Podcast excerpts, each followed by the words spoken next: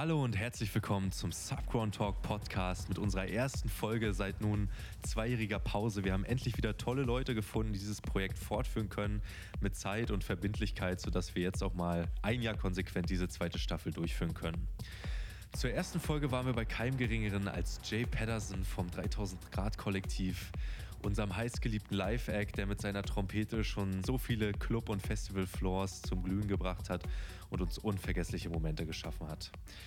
Wir haben mit Johann aber nicht nur über seine aktuellen Projekte wie seine Australien-Tour gesprochen, sondern wir haben mit ihm darüber geredet, wie er überhaupt zur Musik gekommen ist, seit wann er musiziert und welche zum Beispiel sehr spannenden und sehr prägenden musikalischen Projekte er während seiner Studentenzeit in Halle gemacht hat.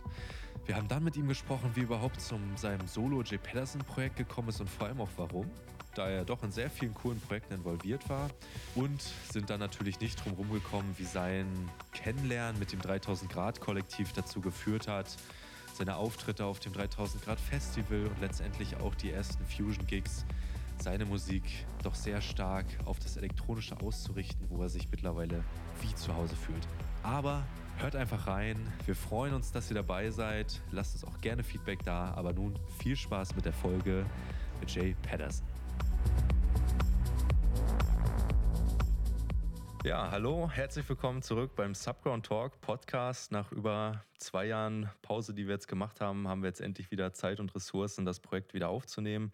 Ein junges, tolles Team im Hintergrund und ja, die ersten Gäste, die Bock haben, dabei zu sein. Wir werden hier also, wie schon im Vorfeld angesprochen, Künstlerinnen und Künstler interviewen, aber auch äh, Clubbetreibende oder Festivalorganisatoren und uns natürlich über diverse Personen der Szene mit ihnen äh, unterhalten, aber natürlich auch Themen ansprechen, die uns irgendwie alle bewegen. Und so kommt es, dass wir heute in Leipzig sein dürfen bei Johann J. Patterson in seinem wunderschön eingerichteten Studio. Ich muss wirklich sagen, äh, sehr schöner Geschmack. Hallo Johann. Hallo Moritz.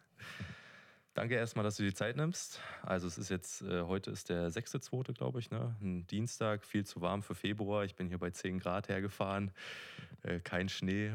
Und ähm, ja, wie geht's dir? Mm, mir geht's sehr gut.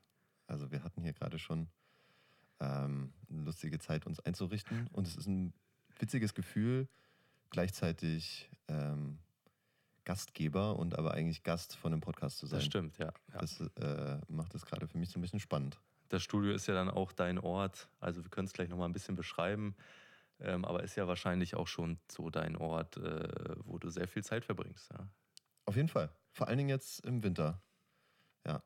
Also es ist so eine, so eine, ich würde es, eine Hassliebe ist vielleicht äh, überspitzt, mhm. aber es ist schon, gerade wenn man selbstständig ist und jeden Tag sich auch irgendwie ja. selber strukturieren muss, dann ist es schon manchmal auch ein bisschen äh, fordernd, immer im gleichen Raum zu sein, zu arbeiten ja. und kreativ sein zu müssen in, äh, auf gewisse Weise.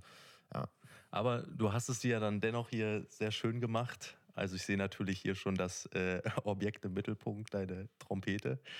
Äh, steht da natürlich viele äh, Geräte zum Musizieren, wo ich äh, teilweise ein bisschen Ahnung habe, aber vieles auch, auch natürlich äh, Tasten und, und Knöpfe.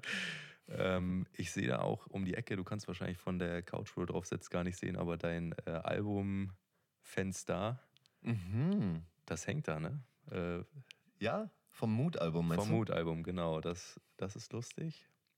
Und sehr viel Kunst, ne? So kleine, kleine Details. Ja. Ich versuche es nicht zu viel Nippes werden zu lassen, aber ich mag so kleine, lustige ähm, Gegenstände und Figuren. Machen es vielleicht auch irgendwie kreativ, äh, so, so vom Space, ne? Zumindest lebendig, ja. Lebendig, ja. ja. Und ich sehe hier einen Riesenknäuel. Sind das Festivalbänder oder? ja, ja, das ist ein Laster von mir. Ich bin schon irgendwie äh, ein kleiner Sammler. Also das finde ich aber auch cool. Also ist das da, wo du gespielt hast oder warst oder beides? Das ist eigentlich alles, wo ich gespielt habe. Mhm. Aber es ist wirklich ein äh, dickes Knäuel in den Jahren geworden.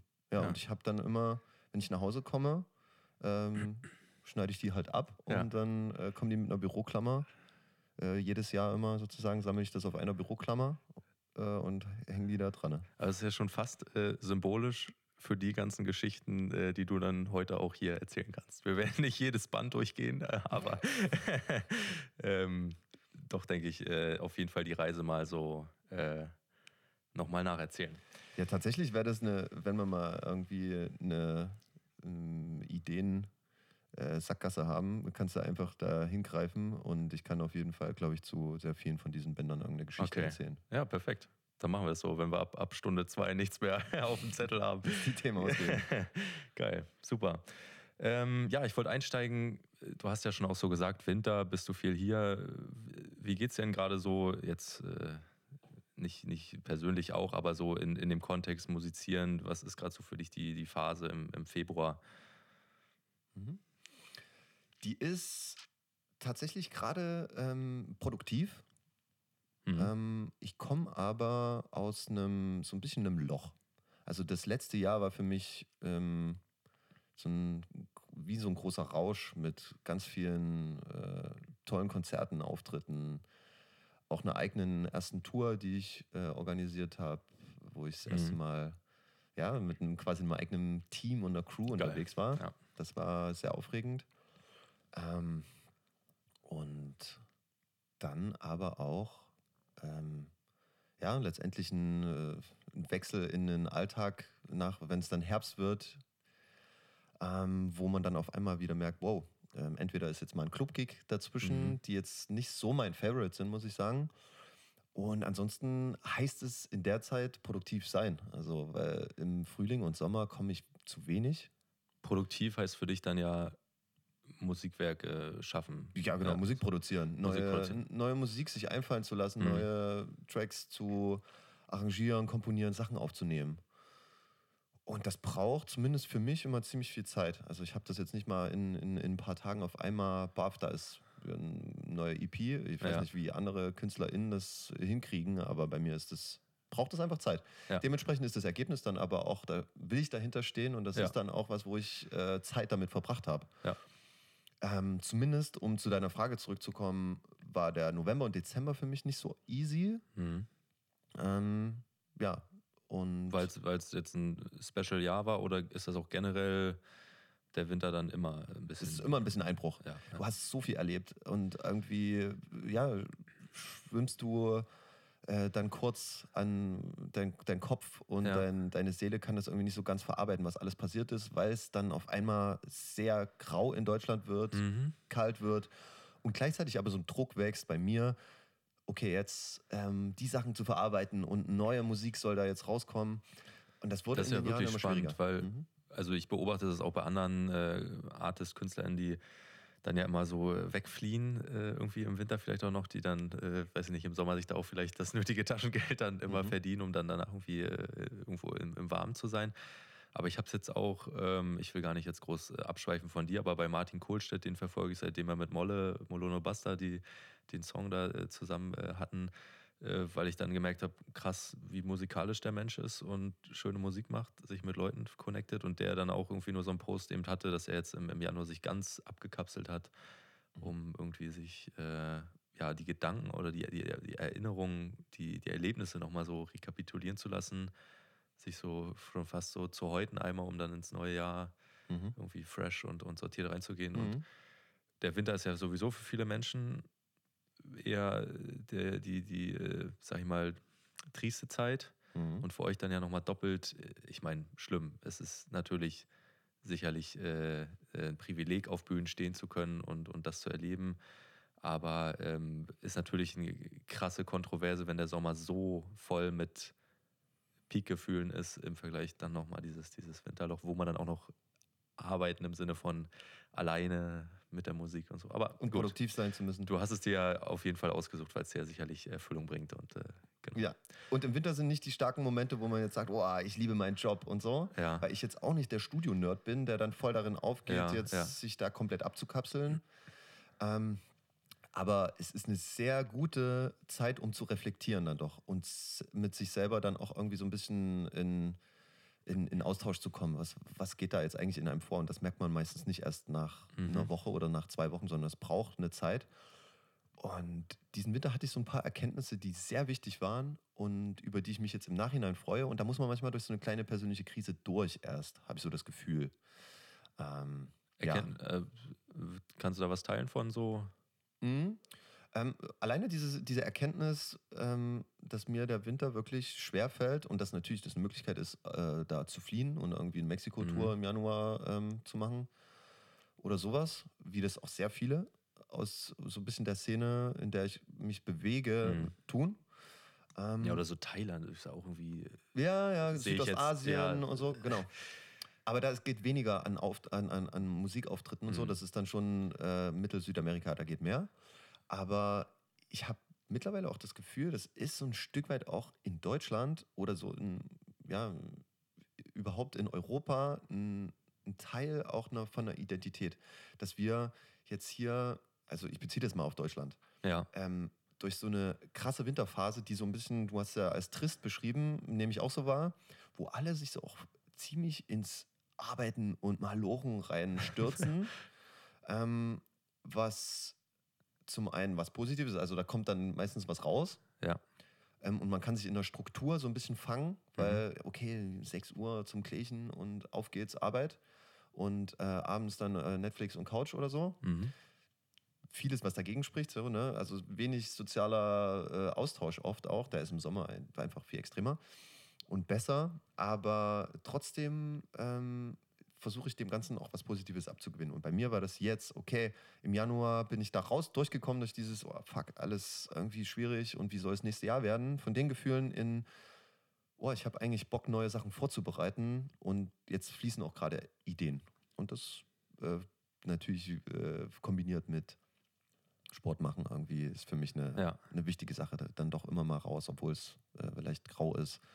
Ähm, ich habe mir ein Skateboard gekauft, habe irgendwie wieder mal mit Skaten angefangen. Das, solche, solche kleinen das, Sachen, das die machen das Leben schön. Ähm, äh, das, das, dieses, dieses Fannyboard heißt es, glaube ich, was man bei Instagram bei dir ab und zu sieht oder nochmal ein separates Skateboard so, so zum, zum Tricksen? Und, nee, tatsächlich dieses Pennyboard. Ja, das war wirklich ja. einfach nur so ein Clickbait auf Insta. Wurde mir vorgeschlagen, dass es irgendwie Ende November ähm, ja, jetzt 50% off. Und ja. dann habe ich mir, weil es so ein Kindheitstraum ist, und, äh, genau, habe ich mir okay, eins gekauft und äh, das macht tatsächlich ein bisschen Freude, immer mal damit rauszugehen. Nice, ja. Mhm. Und, und äh, die Gig-Anreise, deine letzte Meile löst du mit dem Auf Ding. jeden Fall, das ist so gut. Geil. In Verbindung mit einem Rollkoffer und Reisen, ja, da bist du halt auf Bahnhöfen im Zug oder mal auf dem Flughafen mhm. unterwegs. Ja. Und das ist immer perfekte Rollfläche und ja. jeder kleine Weg, ob zum Gate oder zum Gleis oder ein Zug fällt aus. Ja. Alles wird kurz ein bisschen zum, zu einem anderen Abenteuer. Und äh, die, diese Überbrückung von ähm, Deutsche Bahn-Comedy, die ich dann auch äh, im Winter ein paar Mal hatte, macht es auf jeden Fall erträglicher, wenn du irgendwo da in irgendeiner Ecke rumrollen kannst. Das ist wirklich schön. Ja, schön. Ja, so soll es sein. Ich, ich habe es auf Instagram dann immer gesehen mit dem Rollkoffer, genau. Und dann äh, bist du da unterwegs. Geil. Ja, super. Skateboard statt Taxi quasi. Ja, vom, manchmal, lässt sich nicht, manchmal lässt sich äh, ja, auch nicht vermeiden, aber das ja, ist super ähm, portabel auch. Und, ja, ja. ja schöne, schönes, schönes Bild auch so im Kopf. Mhm. Ähm, cool, ich glaube, bevor wir so in, den, in deinen jetzigen Alltag einsteigen, mich interessiert es jedenfalls total, ähm, dass wir mal gucken, so äh, wie du überhaupt zur Musik gekommen bist. Ich weiß nicht, wie weit wir jetzt äh, zurückspringen müssen äh, zur Geburt, jetzt wahrscheinlich nicht, aber seit wann hat so in deinem äh, Leben Musik eine Rolle gespielt? Weil ich nehme an, gerade weil du ja ein Instrument spielst, äh, das passiert ja meistens dann doch eher schon äh, in der Jugend oder sogar noch früher. Mhm. Ja. Ähm, du willst jetzt hören, wie ich, wie ich zu meiner Trompete gekommen bin? also, nee, also ich denke, dass Musik oder das für, für ein Kind das Empfinden von Musik auch schon wirklich vor der Geburt beginnt. Also im Bauch. Mhm.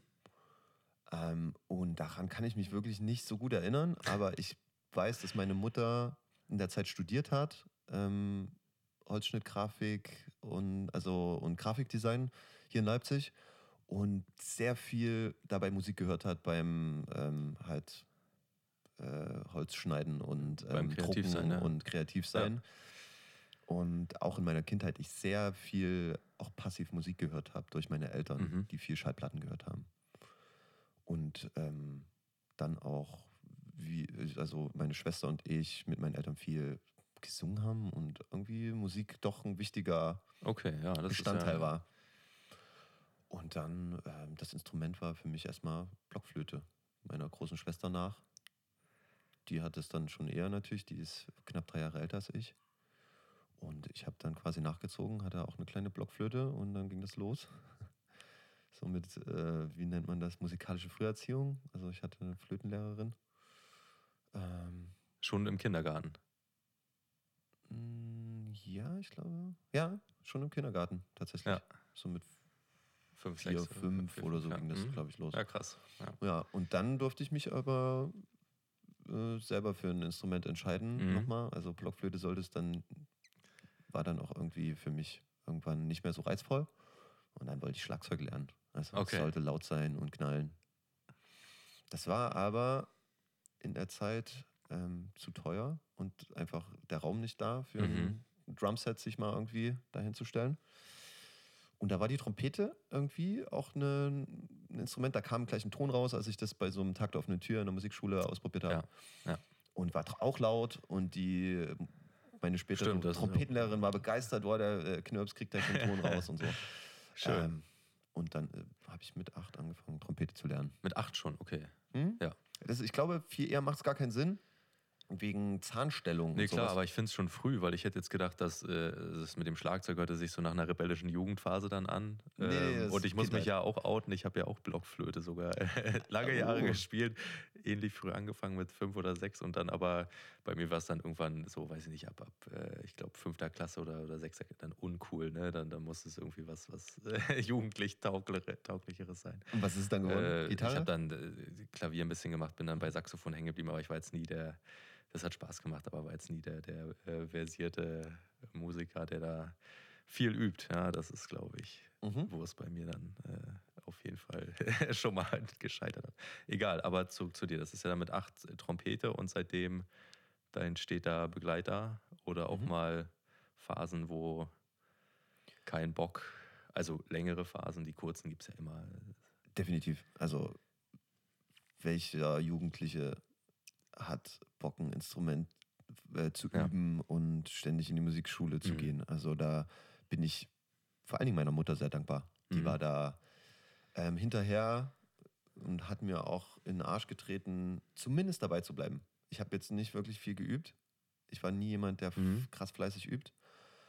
Aber zumindest war irgendwie was da ähm, und eine Musikalität. Und dann habe ich ähm, das einfach quasi durchgezogen, bis ich 18 war, wirklich in die Musikschule zu gehen und auch Musiktheorie, äh, auch die verhassten Okay, Dinge. Das ist ja dann doch wichtig, um, um Musik zu machen. Ja. Ja, später, das hat Später. mir schon geholfen. Also da ist ganz viel wieder in Vergessenheit natürlich Ja. geraten, was eigentlich interessiert. Ne? Aber ich habe da auch schon in einer, es gab so eine Musikschul Big Band, da habe ich mitgespielt. Schön, ja, das da, motiviert, glaube ich, auch nochmal mehr, ne? Mhm. So mit, mit Leuten in der Gruppe. Ja. Genau, nicht nur alleine irgendwie Ja. zu spielen. Ja. Das war gut. Und in der Zeit gab es dann auch schon ja, Jugend musiziert. Das ist so ein, ähm, ich weiß nicht, wer ein Musikinstrument gelernt hat. Ich kenne es, aber kennt erklär mal das. ruhig. Also, Das ist wie so, ähm, eigentlich wie so ein Wettbewerb. So ein für junge MusikerInnen, für Kinder, die in verschiedenen Altersklassen dann quasi ein Programm spielen. Und auch manchmal in der Gruppe oder einzeln gibt es verschiedene Wettbewerbe. Und das war zumindest ähm, immer, wenn ich jetzt im Nachhinein sehe, auch eine ähnlich, hat Ähnlichkeit mit dem, was ich jetzt mache. Sowas Mhm. vorzubereiten, ein Programm und dann auf einer Bühne zu stehen, ein bisschen aufgeregt zu sein. da war das ne? dann auch von der Jury, das war eigentlich echt auch ziemlich hart. Aber es ähm, ist eine gute Schule gewesen. Ja. Das irgendwie einmal alle zwei Jahre oder einmal im Jahr. Und ich war auch ein, ein paar Mal bin ich da weitergekommen zu irgendwie Bundes. Ich weiß gar nicht, wie das gestaffelt ist, aber es war zumindest so, dass ich ähm, das Gefühl hatte, irgendwas richtig zu machen Ja. und ähm, meine Eltern waren stolz auf mich und so. schön. Also, es ist ja auch dann irgendwie äh, toll, da. Da gab es, glaube ich, so zwei oder drei Wett Wettbewerbsrunden, ne, wo man dann ausgezeichnet wird. Das motiviert ja dann auch irgendwie und, und ist ja auch eine Belohnung für die, für die Arbeit, die man reinsteckt. Ne? Ja, und ich habe auch immer noch die, es gab eine, ich habe, äh, ich weiß nicht wann das war, in welchem Jahr, aber eine 10-Euro-Münze bekommen Mhm. ich glaube, die Sparkasse war dann ein Partner und die habe Ja. ich auch immer noch, weil ich Ja. immer noch der Überzeugung bin, die wird irgendwann mal richtig, richtig viel wert sein. 11 Euro. Nein, Spaß. Ich weiß es nicht, aber es ist halt eine geprägte Geil. Münze, die Okay. 10 Euro wert ist, Ja. mit der du theoretisch irgendwo äh, mit einer Münze dir was kaufen kannst für 10 Euro. Also in der mal- Praxis, Praxis äh, werden wahrscheinlich viele das gar nicht kennen, aber nee, auf jeden Fall. Aber es ist ja, äh, ja schönes äh, Andenken zumindest. Und vielleicht, Das ist eine Wertanlage, Moritz. du, okay, gut, dann, wenn es mit der Musik äh, äh, nicht ausreichend klappt, dann hast du ja da noch was für die Rente. Ja, geil. Okay, schön. Und dann bis 18 hast du gesagt, hast du das gemacht und dann, ähm, also du hast dann Abitur gemacht, normal Schule oder? Mhm. Ja, ich habe Äh. mein Abi gemacht mit gerade 18. Und auch hier in Leipzig? Also du bist. Nee, Nein, nicht in Leipzig, sondern ich bin schon zu Grundschulzeiten sind meine Eltern mit, äh, also meine Familie ist umgezogen in Ja. ne, äh, eine kleine Stadt zwischen Dresden und Bautzen. Östlich von Dresden ist die, Bischofswerda heißt die. In Sachsen ist Ja. es garantiert Leute also Begriff, aber genau. ich kenne es durch Studium aus Dresden, äh, Mhm, kenne ich kommt Stadt- immer mal genau, vorbei. Genau, also die Leute in Sachsen, die kennen das dann. Ja. ja, äh, Aber wie groß war die noch? Noch so also nett groß oder? äh, 15.000 oder okay, sowas. also, Musikschule gab es dann da schon und Ja. so das alles und äh, ja. Also, Ja, also eine Kleinstadt, aber im Nachhinein wirklich cool da gewesen, zu der Zeit vor allen Dingen. Also Mhm. die ist ganz, ganz schön ähm, äh, rumgekrebelt in den letzten Jahren und hat ein bisschen abgebaut. Mhm. So. Aber zu der Zeit war das für mich zumindest, also Jugend war eine geile Zeit da. Geil. Oberlausitz ist das halt auch äh, schöne Natur und so weiter. Und da habe ich mein Abi gemacht, hatte da eine äh, lustige Schulzeit Ja, und dann bin ich da auch weg. schön. Und dann bist du nach Ins Halle- Ausland erstmal. Achso, ins Ausland. Ja. Ich habe mein, äh, das war noch Ja. 2009 habe ich Abi gemacht und da Mhm. war äh, der Zivildienst noch, beziehungsweise Bundeswehr äh, noch, Noch ein äh, Ding, Pflichtprogramm sozusagen. Und ich habe mein Zivi da, ähm, habe mich bei einer Organisation beworben in Dresden, die auch im Ausland äh, Freiwillige ähm, für ein soziales, freiwilliges soziales Jahr halt Mhm. entsendet. Mit der Tätigkeit? Mit einer Tätigkeit, also, Also, also welche? verschieden, also je nach Stelle, also das in, vor allen Dingen der Fokus ist auf Osteuropa. Diese Organisation gibt es auch immer noch, ICE heißt die, Initiative Christen für Europa. Ja. Ähm, eine ganz kleine Organisation, mit der, da habe ich mich halt quasi beworben, habe da so ein paar Seminare Ja. gemacht und ähm, wurde dann gefragt, ob ich Lust habe, in ein neues Land, in dem noch keiner war, ähm, dahin zu gehen. Also von der 18. Organisation noch keiner. Ja, ja, genau. Genau. Das war eine neue Stelle, die sich da etabliert Okay, hat. krass, ja. Und ich, ja, Welches Land war das? Albanien. Albanien. Und äh, zu der Zeit, ganz ehrlich, ich musste wirklich googeln. So, das war, okay, wo ist, ich habe es mit Algerien, glaube ich, verwechselt. Ja. Zumindest war es so, okay, wow. Ähm, und es wirkte gefährlich. Es gab so eine Stellenbeschreibung, weil es gab nicht wirklich Genau. jemand, der da vor Ort sagen konnte, wie es ist.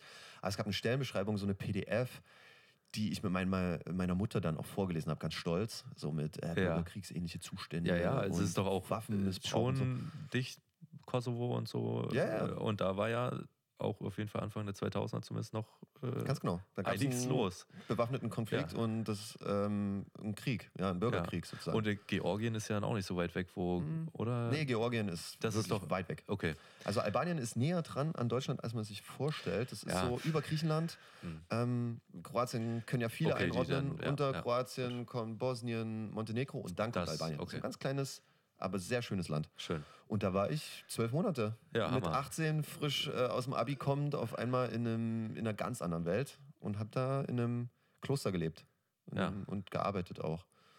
Ähm, mit Kindern, Jugendlichen, aber ganz viele andere Sachen auch. So ähm, Häuserbauprojekte, irgendwelche, ähm, zwar in den Bergen auch, irgendwo Schweine hinbringen, dass die sich selber damit versorgen können Wahnsinn. Irre viele verrückte Situationen, die ein 18-Jähriger äh, im Vorhinein, also ich dachte, es ist mehr Party und mehr Ausland und ähm, keine Ahnung, mich selber, War jetzt nicht Ballermann. ne? nee, ganz und gar nicht.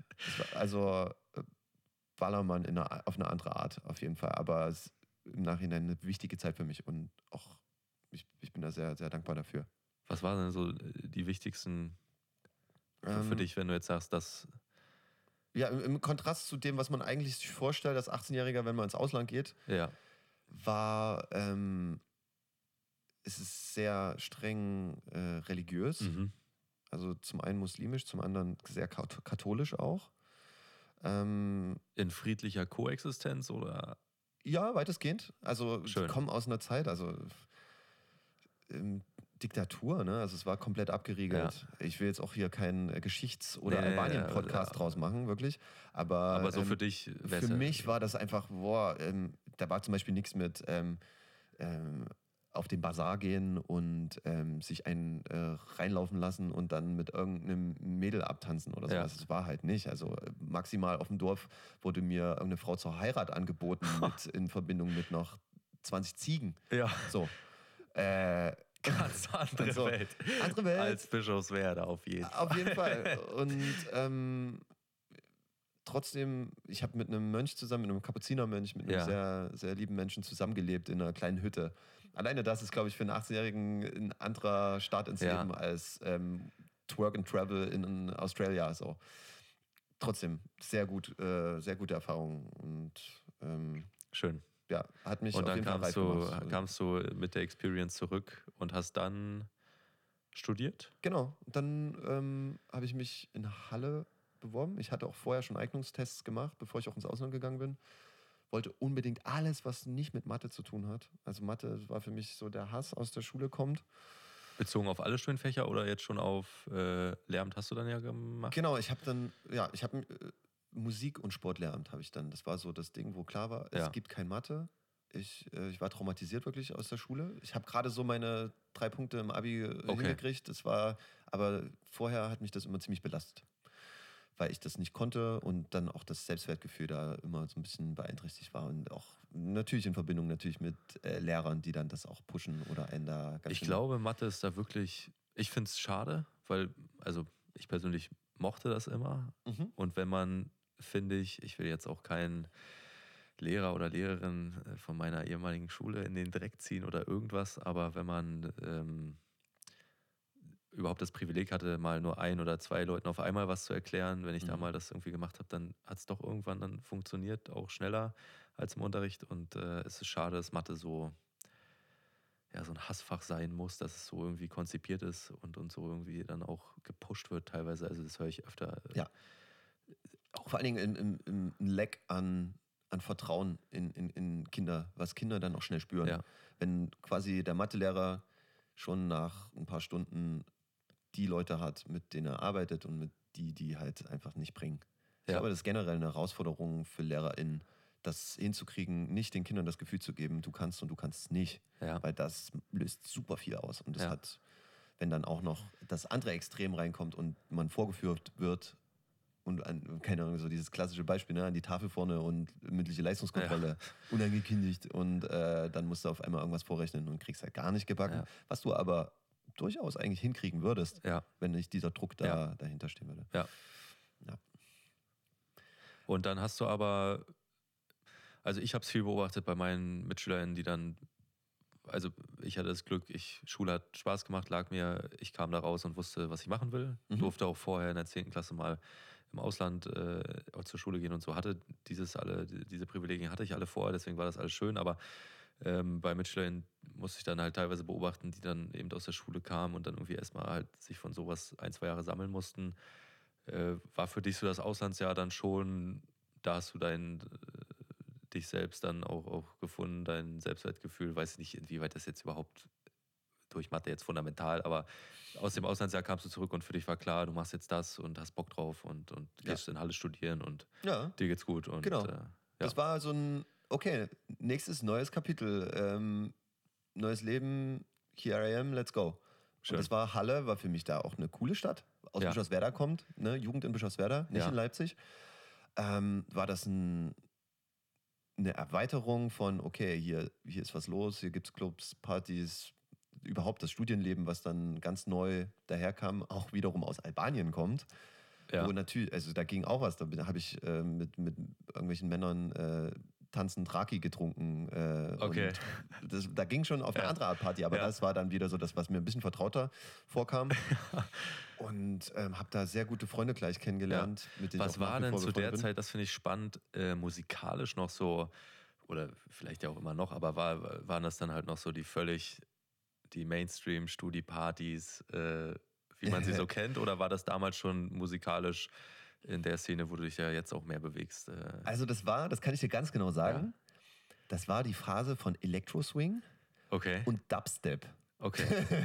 also es ist schon eine andere Zeit, Ja. irgendwie jetzt, äh, wenn man da gefühlt zurückdenkt, aber eine spannende musikalische Phase. Ich, War die damals omnipräsent, so wie ich sag mal jetzt ähm, Techno, dieser Trend Techno, der ja jetzt dann irgendwie so total äh, im Mainstream ja auch, also alle kennen das, das ist jetzt nicht mehr irgendwie ein paar mit irgendwie äh, ja. TikTok-Raving Genau. und bla bla bla. Ja. so, äh, war das Elektroswing und Dubstep damals auch schon so, wenn ich jetzt nicht äh, Schlagerhits hören will, dann ist das auch, wo Mhm. viele hingehen oder war es schon eine Nische?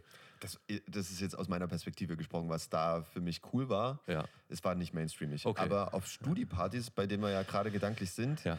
War das schon äh, angesagt. Und es Geil. war auch die Zeit so, ähm, Paul Kalkbrenner, Okay. Berlin Calling, Okay. kam da ein paar Jahre davor raus und so schon auch eine ein Elektro, hat man Ja. damals immer gesagt, Elektro-Partys. Okay.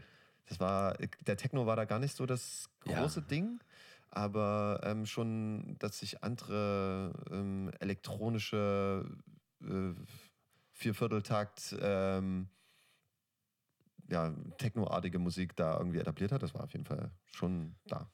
Super. Also Ja. ist ja dann, äh, ob jetzt Elektro welche Nische, aber halt nicht klassisch Band, nicht klassisch Orchester und nicht irgendwie Mhm. Schlager. Mhm. ja. Ja, Cool. definitiv.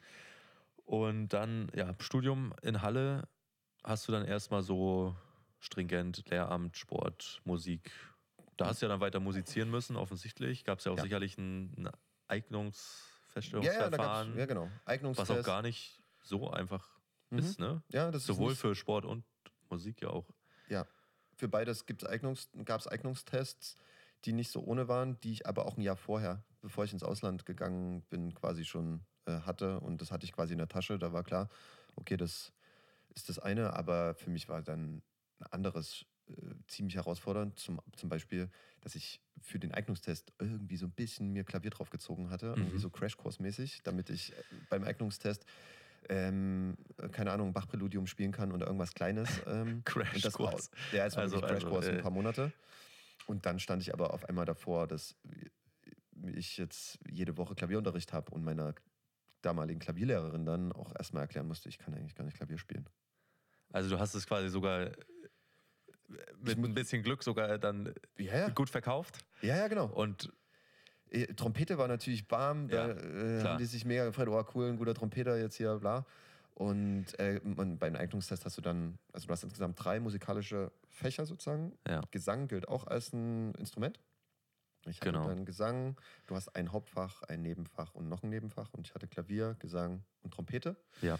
Ähm, und das ist das Geile an dem auch Musiklehramtsstudium, dass du viel Einzelunterricht hast und Dirigat und Tonsatz und Musiktheorie und äh, Gehörbildung, Musikgeschichte, alles Mögliche.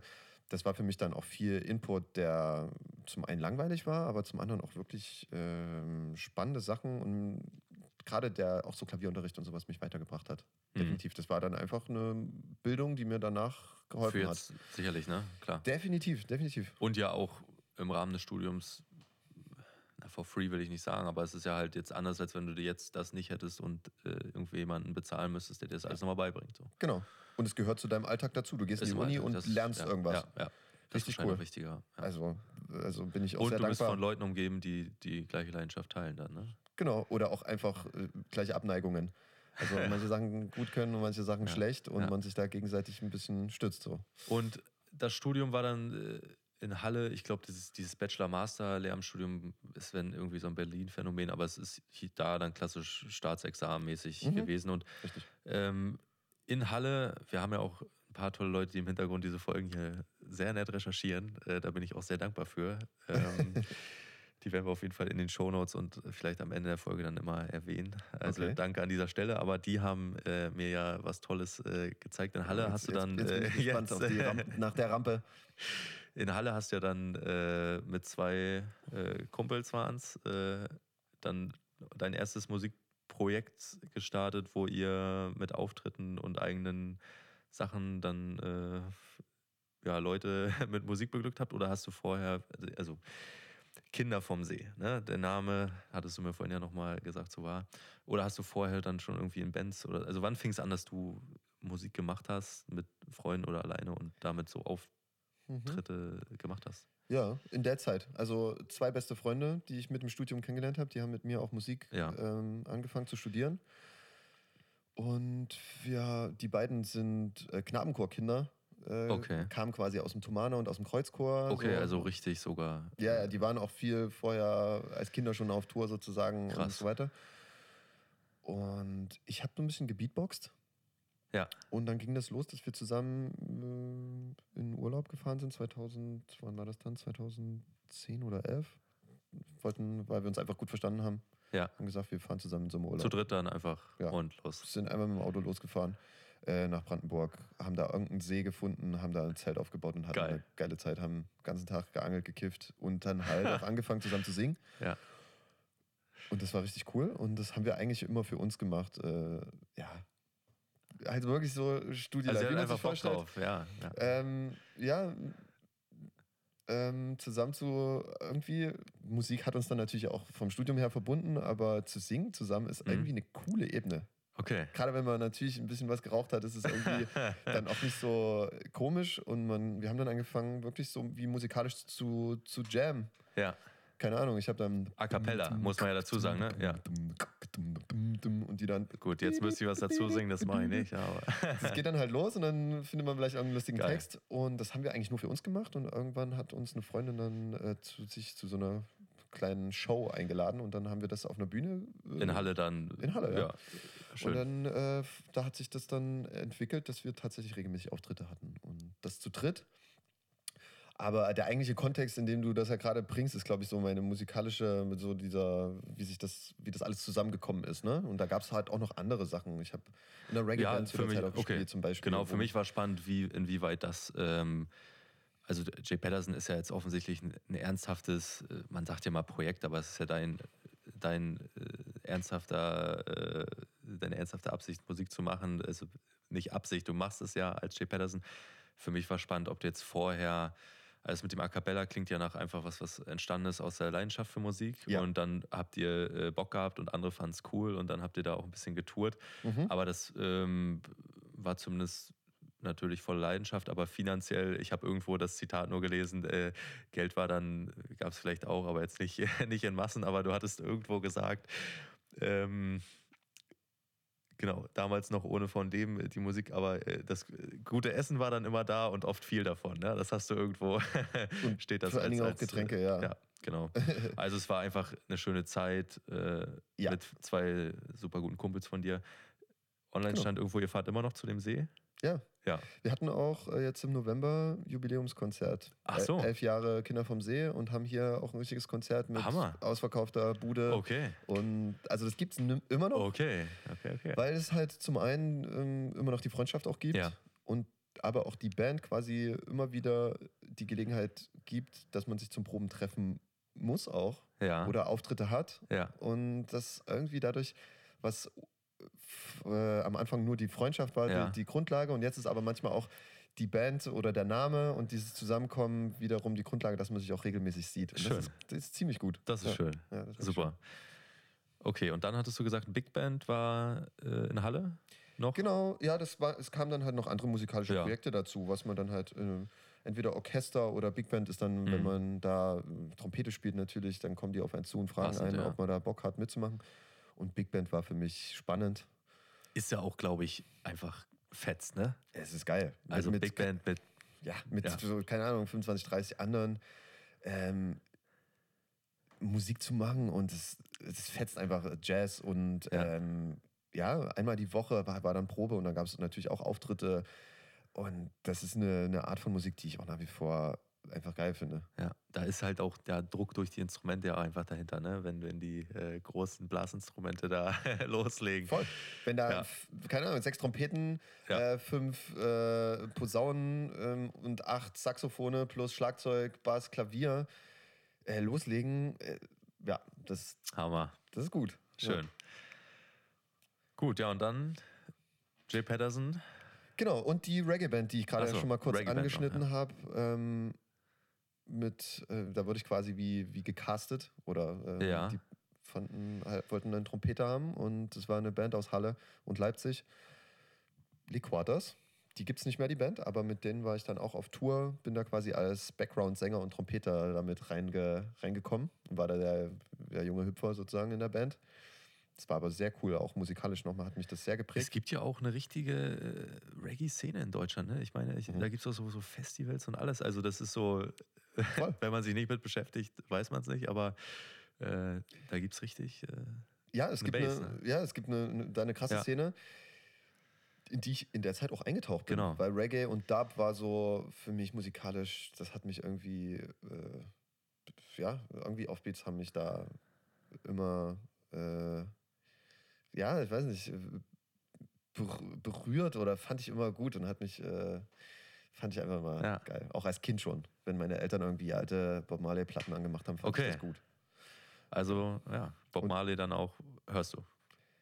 Nee. Oder damals? Oder? Zu der Zeit, ja. ähm, dann, nee, also als Kind war das ja, so. Bob Marley Platten, das war für mich was Vertrautes. Okay, Reggae, auch die, die, dieses okay, warme ja. ähm, und auch irgendwie musikalisch einfache, fand ich, fand ich, äh, war mir vertraut. Mhm. Und ähm, live das zu spielen mit einer Band hat natürlich richtig Spaß gemacht. Geil.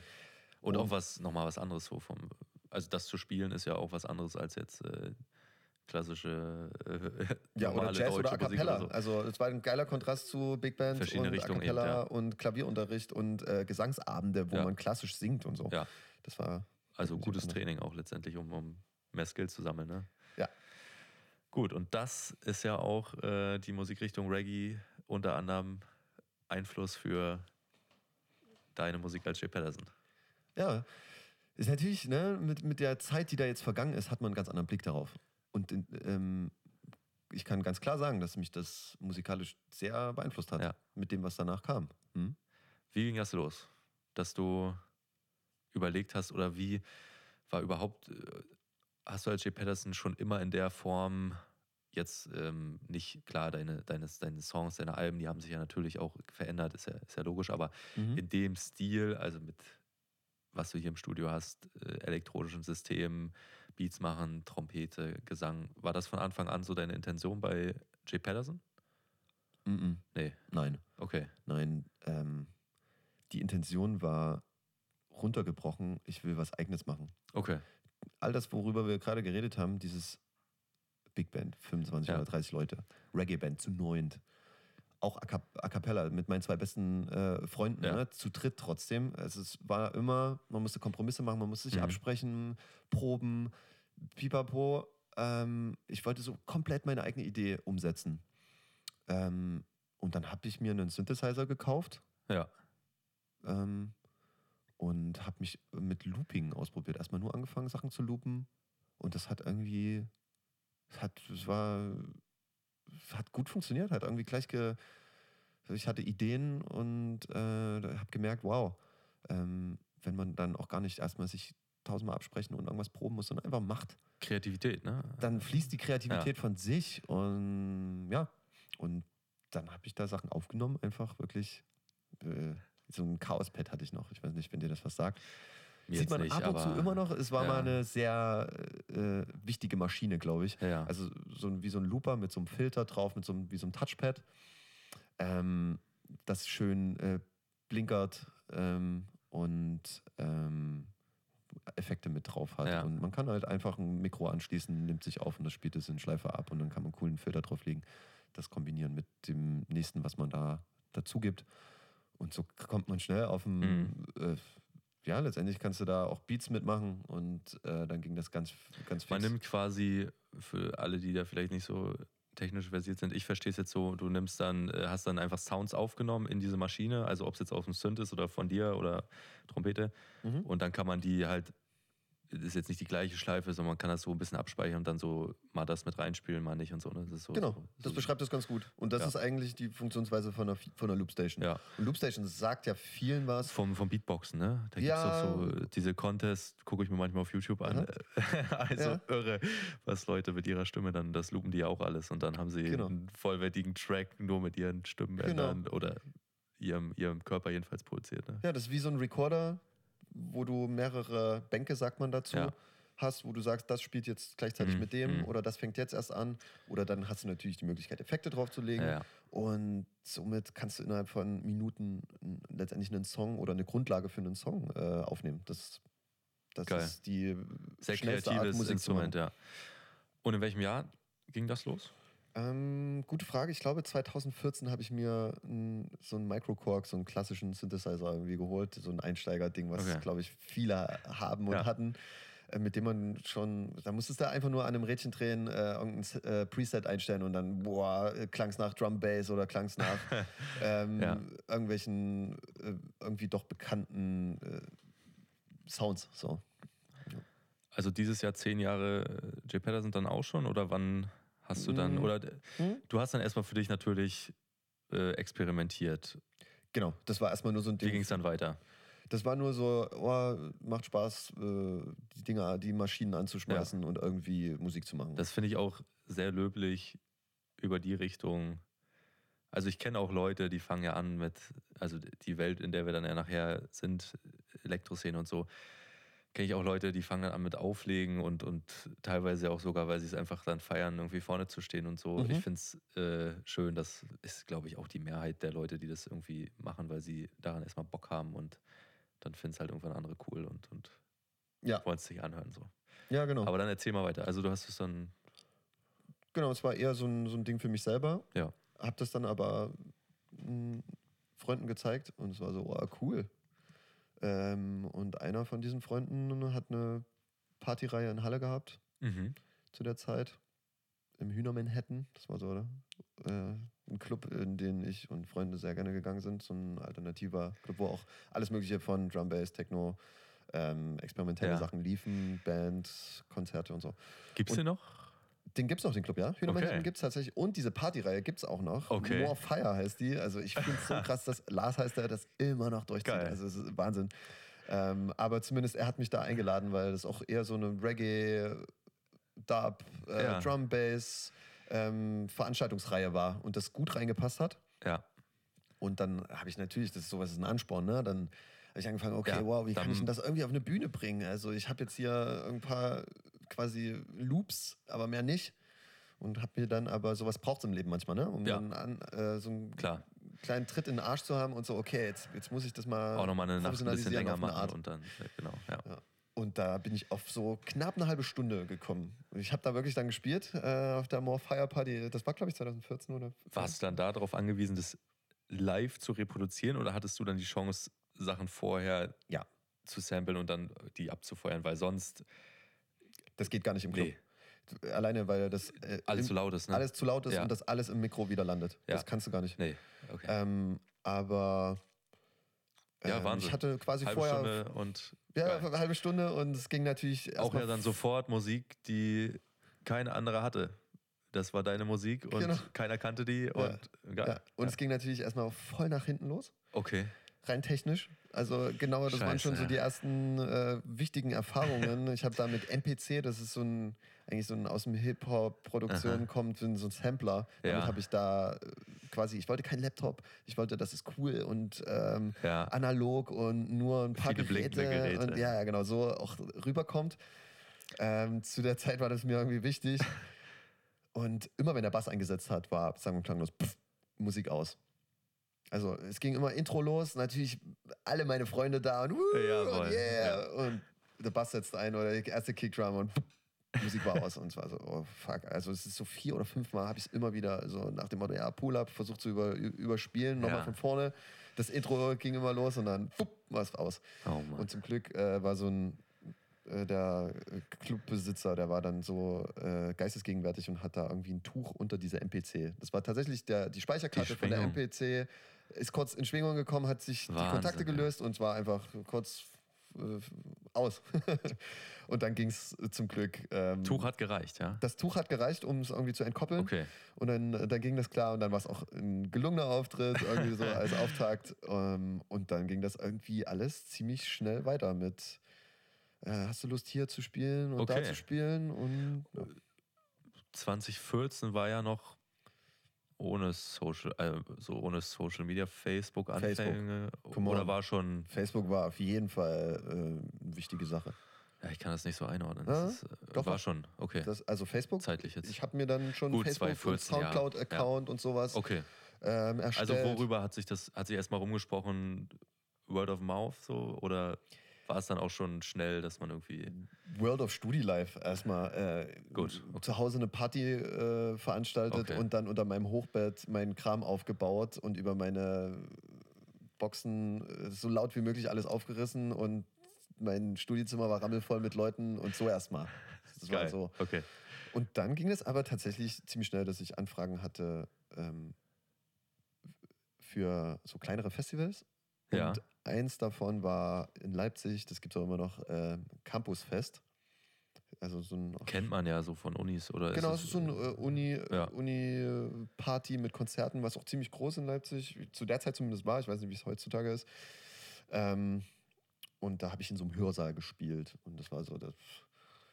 Hm, scheiß Sound, äh, super Ja. hallig. Ich war unzufrieden mit dem Auftritt. Aber Ja. nach mir, und jetzt wirst du wahrscheinlich äh, schmunzeln, nach mir hat einer, ein dir bekannter Name wahrscheinlich auch gespielt. Ähm, Commander Love Krass, ja. ja, klar. von 3000 Grad. Also 3000 Grad Veteran Henry, Ja, äh, Henry. Commander Love. Liebe Grüße. Ja, gehen auf jeden Fall raus an ihn. Ähm, ich mag ihn nach wie vor sehr gerne und bin ihm auch dankbar, weil er, wer ihn kennt, äh, kann das wahrscheinlich nachvollziehen, auf so eine ganz trockene Art ankam. So, hm, ja, hat eine Kippe gezogen. Ja, ähm, Ja. gefällt mir, was du da machst, ne? Äh, kennst du 3000 Grad? Und ich so, nee. Äh, ken- kennst, War das, kennst du also Kombinat? sorry, aber war das Kombinat 100? 2015 oder? Das war 2015, Okay, hm, genau. Okay.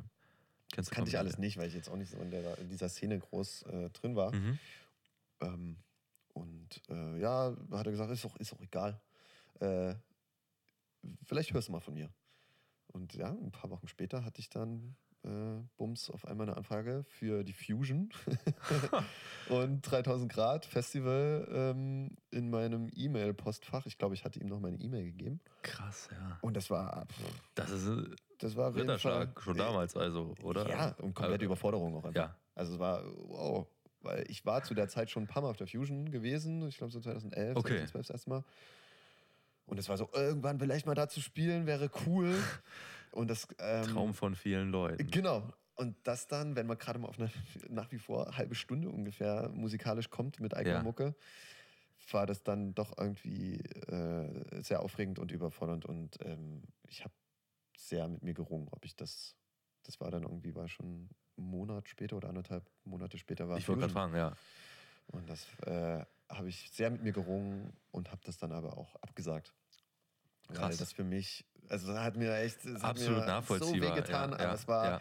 ich dachte mir so, und auch natürlich äh, Freunde sagten mir dann so, ey, boah, wenn die jetzt anfangen, dann fragen die vielleicht auch nächstes Jahr nochmal an. Und so, oh fuck, ja, soll ich das wirklich machen?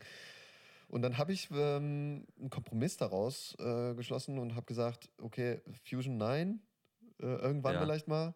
Aber 3000 Grad ist halt im August, Genau. quasi nochmal zwei Monate knapp länger. Da kann ich mich hinsetzen und in Sommer-Semesterferien irgendwie äh, mir zumindest mehr als eine halbe Stunde Also es war immer noch parallel äh, zum Studium. Ja, Ja, genau. ja, das genau. war parallel Also, zum, ja, zum. Studium, genau.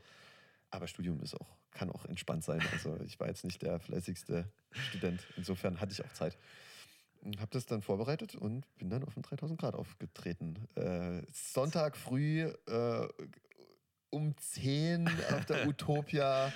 Komplett leerer Floor mit echt Der Essenstand klappt gerade die Luke hoch. Ja, oder runter. oder alle, runter, alle, ja. alle Luken sind eigentlich unten. Stimmt, ja, alle sind, eigentlich. Also Sonntag früh ist Um wirklich 10 ein ist. bitterer Moment eigentlich. Und vor allen Dingen, wenn man nicht vorher auf dem Festival war, sondern das ist auch, das könnte ich.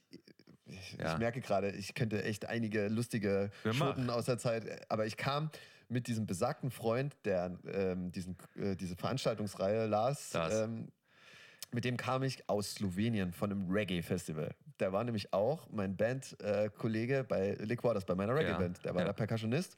Wir haben uns irgendwie, wir waren befreundet, waren, Ja. hat geflowt. Also ihr wart als, als Zuschauende. Wir waren einfach auf dem Reggae-Festival, haben uns da die äh, ein oder andere Birne weggekifft und äh, hatten eine gute Zeit. Aber es war klar, Sonntag muss ich in fucking Mecklenburg-Vorpommern sein, Ja. weil da habe ich meinen großen Auftritt. Fahrzeit.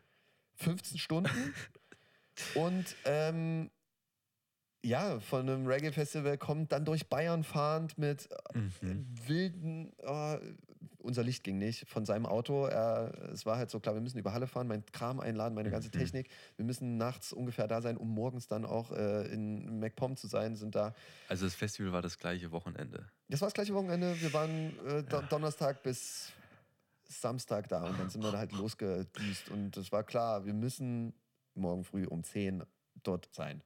Ja, und es war echt eine, letztendlich bin ich da durch die Nacht dann durchgefahren, weil er war dann auch müde und irgendwie vor Bayern war dann doch nicht mehr so, ja, ja, naja, vielleicht können wir jetzt einen Fahrer wechseln, weil wir beide natürlich auch keinen Bock hatten auf ähm, angehalten werden. Und Licht, es war Dämmerung schon so ein bisschen und Licht und Licht geht nicht. So wilde, so irgendwie. Na gut. Ja, Ihr habt es geschafft. Wir haben es zumindest geschafft. Ich stand dann da auf der Bühne und keine Ahnung, zwei Leute auf dem Floor.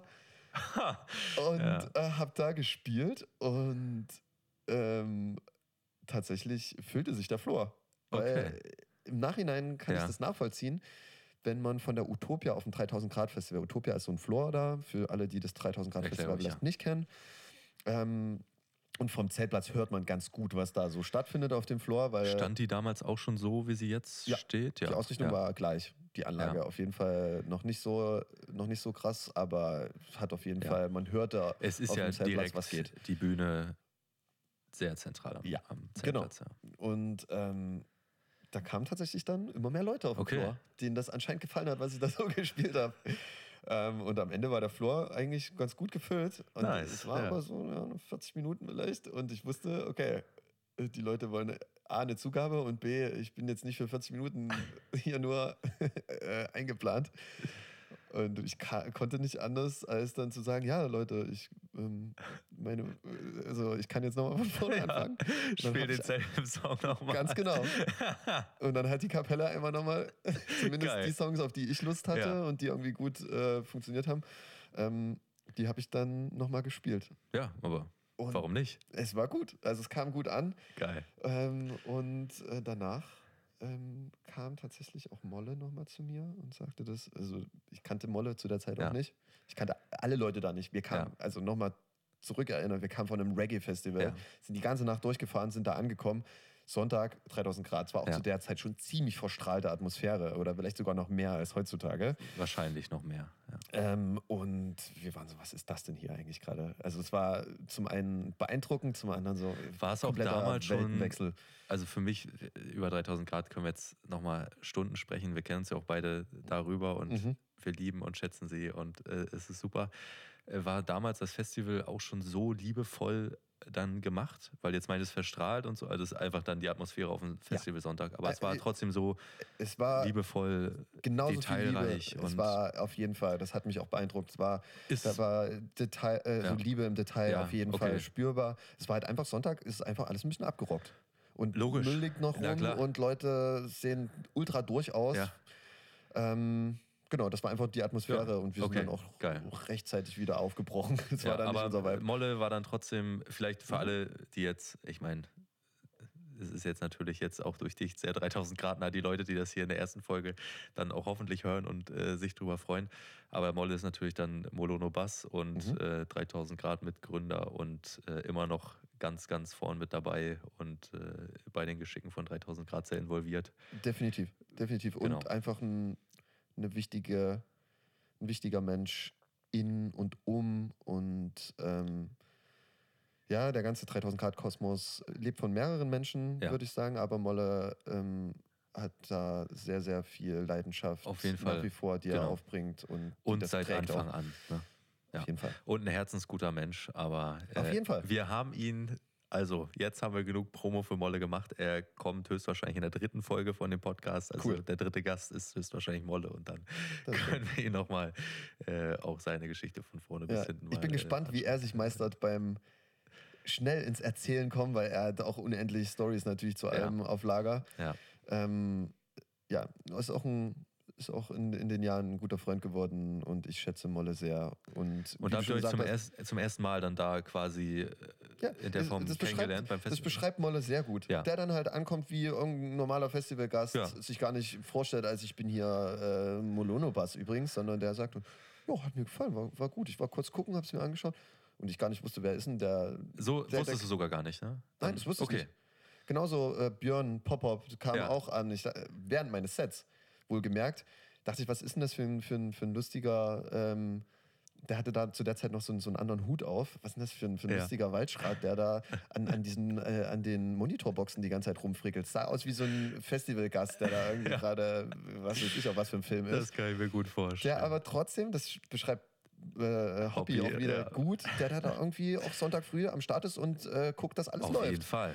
Und Auf jeden Fall. Und nicht nur sonntags früh, sondern auch nachts äh, und immer. Genau. Also, Also, wenn alle feiern und tanzen und irgendwo es brennt, dann ist Hobby da ganz oft, äh, genau. gerade am Anfang. Also, wenn bis ein Festival, also werden wir auch noch drüber sprechen, aber bis ein Festival äh, wirklich reibungslos läuft und ab wann die Fans da sind und schon feiern, das ist echt nochmal eine Stunde, äh, Mhm. ist mehrere Stunden Zeitspanne, die da viele Leute krass schwitzen im Hintergrund, ja. Ja. Okay, dann seid ihr vom Festival zurück und es Ja. war dann erstmal nur ein weiterer Auftritt oder? Das war einfach eine weitere Erfahrung in meinem, Ja. okay, ich, mal schauen, was ist so. Also, Jay Patterson war da einfach eigentlich Das ein war aber, der Name nochmal, sorry, das haben wir Mhm. vergessen. Der Name war dann aber ab dem Gig, äh, jetzt muss man noch einen kurzen. Name brauchte das ziemlich schnell und ähm, ich bin da irgendwie auf die Idee gekommen. Ich fand Patterson und Findus als Kind toll. Ja, So, ein, so eine schwedische. So ein, ich kenn's auch ja, aus kennen der viele, Kindheit. kennt Ja. viele. Ähm, ein alter Mann, der mit seiner Katze zusammenlebt und verrückte Erfindungen macht. Und äh, der Autor, Sven Nordquist heißt der, der ist auch der gleichzeitig der Illus- Illustrierter ist und diese, mit den Büchern bin ich groß geworden. Ja. Sehr, sehr, sehr schön. Kann ich nur empfehlen, auch für Erwachsene irgendwie cool. Und es ist sehr detailverliebt ähm, und mit ein paar verrückten Sachen immer irgendwo zu entdecken. Und so habe ich mich irgendwie gefühlt wie dieser, wie dieser Patterson, der halt ähm, sehr chaotisch an Sachen rangeht, irgendwelche Erfindungen, äh, wo man nicht ganz weiß, was, was soll das eigentlich, aber am Ende funktioniert es und ist Ja. lustig.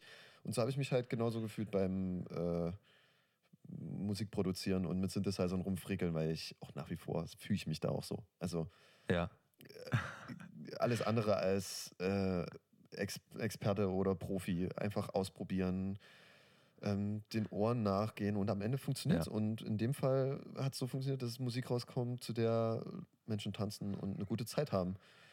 Und dann habe ich mich darum geht's doch. Patterson Also, genannt. Ja, und habe es noch ein bisschen abgewandelt, äh, aus dem E, eigentlich schwedisch, Patterson mit E, ein A gemacht, Ja. weil Klangpattern, dadurch, wenn man, was ich vorhin erklärt habe, mit diesen Mhm. Loops, immer so wiederkehrende Muster, ja, ja. Pattern auf Englisch, ne, Muster, fand ich irgendwie cool zu der Zeit. Und Ja. dann war der Name da. So. Gut, und das J von deinem Vornamen. Ja, das Oder- ist da irgendwie dran. Keine Ahnung. Ja. Das kann ich nicht mehr nachvollziehen, Okay. warum das da unbedingt sein musste. Aber ja, das ist halt so. Ja. Ich denke, cooler eingängiger Name und was ich oft erlebt habe bei den, also Namensfindung ist gerade bei Leuten, die jetzt gerade irgendwie dabei sind, wo ich das mal so mitgekriegt habe, man macht sich ja am Anfang krass viele Gedanken. Manchmal steckt so eine schöne Geschichte wie jetzt bei dir mit dem, mit dem Kinderbuch dahinter. Mhm. Dann am Ende, ne? Die Leute, die lesen das dann irgendwann auf dem Flyer, die gehen da hin und wenn das stimmig ist, dann, ja, das ist jetzt hier der und der, die und die. Und man selbst reflektiert das wahrscheinlich viel, viel mehr. Ne? Ja. Ähm, aber gut, dann warst du, also ab, ab 2014 dann schon, da war das im, im äh, Hühner Manhattan, habe ich mir das richtig Ja, gemerkt? ja, genau. geil, okay. Und in 2015 war dann der Auftritt auf dem 3000 Grad. 3000 Grad, okay. Na dann. Und davon ausgehend, äh, um es noch abzukürzen, habe ich dann eine Anfrage bekommen, irgendwie ein paar, ich glaube ein paar Monate später oder ein paar Wochen später, ob ich Lust habe, ähm, für 3000 Grad in Berlin zu spielen, im Ritter Butzke. Schön. Und in der Zeit habe ich dann auch gemerkt, okay, äh, cool, die buchen mich anscheinend wieder. Ähm, ja, und dann kam ich zum einen in Kontakt mehr mit 3000 Grad, Ja. aber auch mit eher ähm, Elektronika, Techno, eher cluborientierter Musik, weil das muss man noch, das haben wir gar nicht erwähnt, ich am Anfang eigentlich auch fast nur Reggae gemacht habe. Also so Okay. Digital Dub, Digital Ja. Reggae war so der Sound von Ja. mir. Das hört man auch in meinem ersten Album, was dann ein Jahr später kam, ähm, hört man das noch besser. Mittlerweile hat sich das auch natürlich auf, aufgrund Kroger von... Dub, ne? Dein erstes Kroger Dub, Album? genau. Ja, Kroger Dub. So habe ich auch meine Musik da genannt in der Zeit. So, äh, Genau, ja. das würdest du, also das damals sagst du jetzt absichtlich, äh, aber das ist so der Stil, den du für dich so ja, erfunden hast. Also das Wort hast du dir ausgedacht, oder? Ja, das war Ja. in der Zeit dann so, Ja. okay, boah, was mache ich hier eigentlich? Progressive Dub habe ich das Ja. genannt. Weil es war so schwer, weil Leute das immer nicht in Schubladen stecken konnten und das machen Menschen gerne, inklusive mir selber, irgendwie dem Ja. Ganzen einen Namen geben zumindest. Ähm, und dann habe ich das Prog-Up genannt. Ja, hier habt ihr es, ihr Booker und Ja. Bookerin. Ja, genau. Prog Und ich war Up. so, ja, okay, ja. Und Ja. Das funktioniert, glaube ich. Also ich mittlerweile nenne ich das nicht mehr so, Nee. aber in der Zeit war das der, mein, Ja. mein Schlachtruf. Okay. War die Platte dann schon bei 3000 Grad? Ja, die kam dann ähm, nach diesem besagten Ritter Butzke-Auftritt ähm, und ich glaube auch der SOS habe ich dann nochmal gespielt und dann habe ich im Jahr 2014 oder fünf, ja, ja, fünf- 14 dann von Molle einen Anruf vor Weihnachten bekommen, der mich fragte, ja, hier, hier ist Molle. 15 Und- meinst du, ne? Vor Weihnachten. Ähm, ja, genau, 15. Ja, ja. ähm, ja, willst du, hast du Lust, äh, bei uns mit in das Kollektiv zu kommen? Wir ähm, können uns das vorstellen. Nachdem sie das auch so ein bisschen, habe ich so auch mehrmals die Erfahrung gemacht, erstmal menschlich auch so ein bisschen abgetastet haben, was Auf ich jeden im Fall. Nachhinein sehr sympathisch finde, Ja. die Herangehensweise. Ähm, und ob ich Lust habe, ein Album zu releasen, fragte er mich da. Und das war so, okay, wow, cool. Ja, auf jeden Fall. Und dann ähm, hatte es nochmal einen extremen Motivationsschub, Ja. weil ich wusste, okay, das kommt auf Platte und CD raus. Das, ist, das kannte ich natürlich Okay, von ja, Reggae-Band klar, und so. stimmt. Kannte ich, das Ja. ist was, das, äh, das kann man dann in die Hand nehmen und es bedeutet auch was. Und dann ist habe ich äh, viel unter meinem, damalig noch in meinem Studienzimmer, in meinem Hochbett da Musik geschraubt. Und dann Alles noch in. Halle, ne? Alles in Alles Halle, in auch Halle. während des Ja. Studiums alles noch. Alles in Mhm. Halle, ja. Genau. Hammer. Geil. Ja, und dann kam im Frühjahr oder ja, im Mai oder so kam dann Prog Up als erstes Album auf 3000 Grad. Und im Sinne, in unser Kollektiv. Acker Muss ich, muss, ich, ja. muss ich korrigieren, aber es gehört ja zu, ist ja ein Sublabel. Ja. Genau. Ähm, Kollektiv, also im Sinne von, dass du Booking-Agentur-mäßig, Label-mäßig bei 3000 Grad dann auch Mhm. liegst und die quasi die, so, so also Management, falsche Wort, aber halt Mhm. damit mit äh, drin Ja. bist. So. Ich glaube, das kann man, Management kann man dazu nicht sagen, Nee, aber aber- 3000 Grad hat da halt so eine schöne Form gefunden. Für, die übernehmen auch nach wie vor das Booking für mich. Genau. Und ähm, es ist eine Unterstützung, die man einfach im, Ja. im, im, doch spürt. Und als Label ähm, und als natürlich ähm, eine Instanz, die einen regelmäßig irgendwohin ähm, auch bucht, Genau. auf Festivals auch und so. Es ist, wie du sagst, wahrscheinlich am Ende Family ist äh, Ja. das, das richtige Wort für diese Konstruktion. Das ist äh, Doch irgendwie eine, eine, eine sehr menschliche ähm, Ja. und, und, und coole Kombination an Charakteren, die da zusammenkommt, die unterschiedliche Aufgaben hat. Nicht nur alles verrückte äh, Tüdelköpfe, die Musik schrauben Ja. wollen, sondern auch ganz viele AnpackerInnen auch Ja. und ähm, eine menschliche Art, die, die mir von Anfang an zugesagt hat und deswegen bin ich da auch Ja. immer noch. geil. Schön. Dann seitdem hast du wie viele Alben insgesamt? Letztes Jahr ist mein viertes Album rausgekommen tatsächlich. Das vierte. Und Mhm. dazwischen, das waren dann, äh, hier standen jetzt ein paar mehr auf meinem Zettel, das sind so EPs, dann einzelne Songs, die man mal so. Wenig. Oder ich habe eigentlich immer hab an Alben gearbeitet. Also es gab, eine EP, es gab mal eine EP und natürlich irgendwelche Kollaborationen, die auf anderen Labels rausgekommen sind. Aber auf 3000 Grad habe ich dann eigentlich immer, bis auf Elevator kam halt als einzelnes. Ansonsten habe ich immer konkret an Alben gearbeitet, die dann auch auf Platte alle erschienen sind. Also R- Rune, Rune, Rune als Genau, EP, das Rune. war, war irgendwie eine EP dann noch in 2016. Das war die ne? Elevator EP. Ah, das war die Elevator. Über den Song müssen wir nachher nochmal kurz sprechen. Ja. Dann äh, Volks und Fanfare War ein Album, genau, das war war das ein nächste Album, Album. zweite Album. Lost Item, dann nochmal eine EP in 19. Aber die kamen nicht auf 3000 Grad, sondern auf Under Your Skin Records. okay. Und Mhm. dann Mood, stimmt, als äh, 2020 kam Mood raus 2020 und letztes Jahr dann äh, On the Fly. On the Fly. Ja. Stimmt, das mit Mut, das, ja, weil da steigt dann nämlich, da können wir nachher noch kurz anschneiden, da steigt dann die Phase ein, seit der wir uns kennen. Stimmt. Mut äh, habe ich ja von dir ein Privatkonzert gekriegt. Mhm. Jetzt werden sich viele fragen, ja, wie kriegt man das? Ja. Auf einem Boot. Auf einem Boot sogar. Fast auch Sonnenuntergangsfeeling. Können wir nachher kurz äh, anreißen. Okay, also du hast dann eigentlich ab, also da muss es ja so einen Kipppunkt, glaube ich, geben, wo man dann merkt, das ist jetzt nicht mehr nur ähm, unterm Hochbett-Hobby-Projekt, sondern hey, das funktioniert in dem Sinne, es macht mir viel Spaß und Leute mögen es und wollen es äh, im Club erleben oder zu Hause auf CD im Auto. Man kann dann ja ab einem gewissen Punkt auch von leben. Wann hast du so gemerkt, sicherlich auch man muss ja sein Leben irgendwann auch ausrichten. Also ist ja klar, dass man es irgendwie ausrichten muss. Man macht jetzt äh, das als Hauptding oder noch das Studium. Äh, das muss ja dann irgendwann da zwischen 2020 und äh, 2015 passiert sein, dass du da diesen Moment hattest. Ja, eigentlich mit Ende des Studiums. 2018, Anfang 2018. Also das hast du noch durchgezogen, abgeschlossen. Genau. Das Staatsexamen habe ich gemacht. Ja. Das war mir auch wichtig, äh, das durchzuziehen, was ich da angefangen habe. Ähm, und bin dann Ende 2017 bzw. 2018 hatte ich dann im Januar oder so mein Staatsexamen in der Hand. Und dann war klar, okay, jetzt geht wieder mal ein Kapitel zu Ende und Ja. neues fängt an. Und da war für mich klar, normalerweise nach dem ersten Staatsexamen, Lehramt, Mhm. kommt das Ref danach, Ja. so ganz klar. Aber mir war da ähm, in dem Moment auch, ähm, war ich mir sicher, nee, das mache ich jetzt erstmal nicht.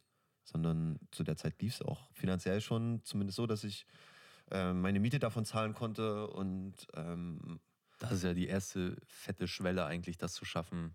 Ja. Weil dann hat man ja den Luxus, dass man seine, seine Zeit, die man sonst für Arbeiten maloren, hast du es vorhin genannt, dieses Wort finde ich so klasse, ja. Mhm. Äh, halt, du musst irgendwas machen, damit das Geld reinkommt. Dadurch ist Zeit verloren. Wenn du die Zeit in Musizieren stecken kannst, äh, ist natürlich genau, großes hat, Privileg und Hammer. Das ist so, glaube ich, ein Kipppunkt, ne? damit es dann. das ist, genau, das ist trägt, sonst, sonst, wenn du dafür arbeiten musst und ähm, ich weiß nicht, in, in, in Restaurant oder in, in was auch immer für einen Beruf, Ja. drehst du dich erstmal in einem anderen Rad. Ja. Und dann ist alles, was Musik ist, eher schnell so eine Hobby-Sache. Und ähm, es kriegen nur wenige hin, das als parallel noch eine Karriere laufen zu haben. Mhm. Aber die, die es hinkriegen, bewundere ich sehr.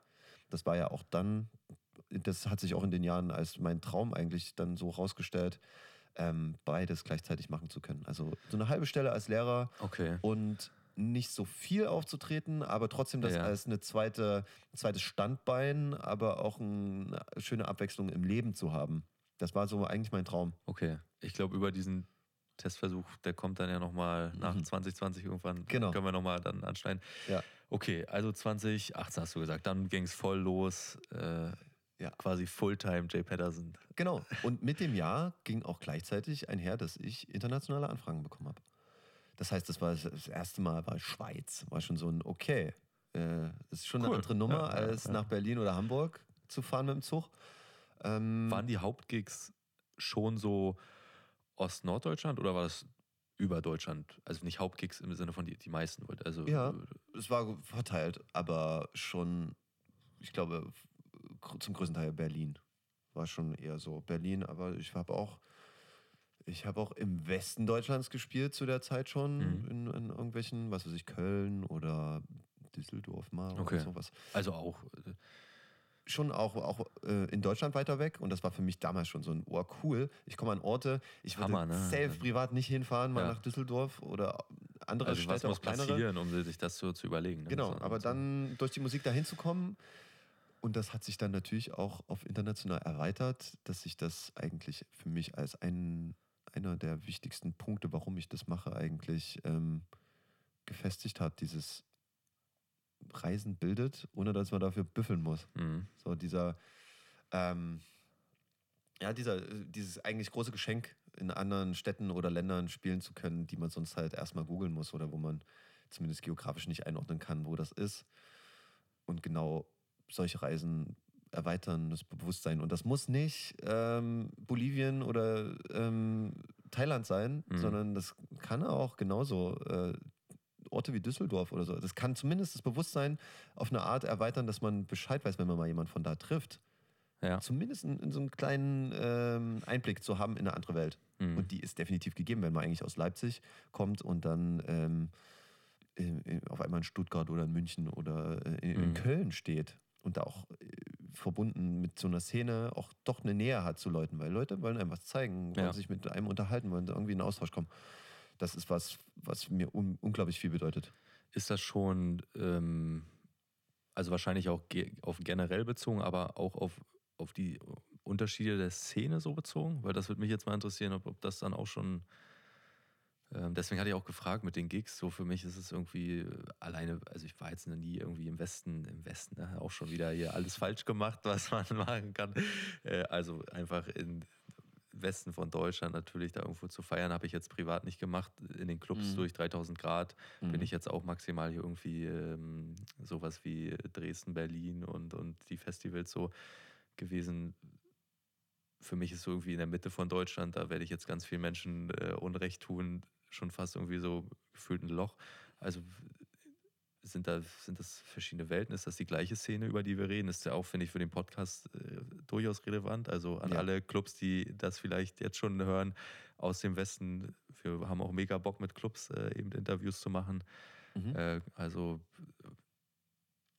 deine Lessons, die du jetzt meintest, bezog sich das auch schon auf die Unterschiede von, von der Szene so, die du da mitgekriegt hast? Oder war das jetzt generell gemeint? Also. Ähm, das war erstmal so gemeint, dass es grundsätzlich, ich versuche es gerade äh, kurz mhm. Äh, für mich gedanklich ja. so fest zu äh, zornen, dass ich es kurz und knapp formulieren kann, weil das mir bestimmt nicht leicht fällt. Ich Aber meine, wir haben Zeit, ja. Deswegen machen wir einen Podcast. Und ne? nicht 10 Sekunden Instagram. Aber ähm, ich glaube, die Welten sind erstmal unterschiedlich. Die Städte, der Vibe komplett sehr, also ja auch schon innerhalb von Ostdeutschland. Also ja, ne, alleine die Aber, Städte für sich. Ja, ja, und natürlich damit geht einher, dass eine Szene ähm, von den Gegebenheiten drumherum erstmal beeinflusst wird. Aber, und das ist das Schöne, dass Musik und Clubkultur da doch eine Brücke schlägt. Mhm. Und das hat mich immer wieder überrascht, dass es Orte auch an Städten gibt, die eigentlich so komplett anderen Vibe haben als in Leipzig oder in Berlin oder was auch immer oder in Hamburg. Mhm also jetzt unabhängig von Ost und West, einfach mhm, nur mal ja. geografisch einfach woanders liegen, die dann aber trotzdem ein, ein ähnliches Publikum und einen ähnlichen, eine ähnliche Stimmung haben. Beispielsweise in Odonien in Köln. Ja. Das mir, hat mir vorher gar nichts gesagt, aber ja. wo ich so überrascht war, okay, okay, auch in Köln gibt es äh, so eine alternative, auch Techno-Szene, ja.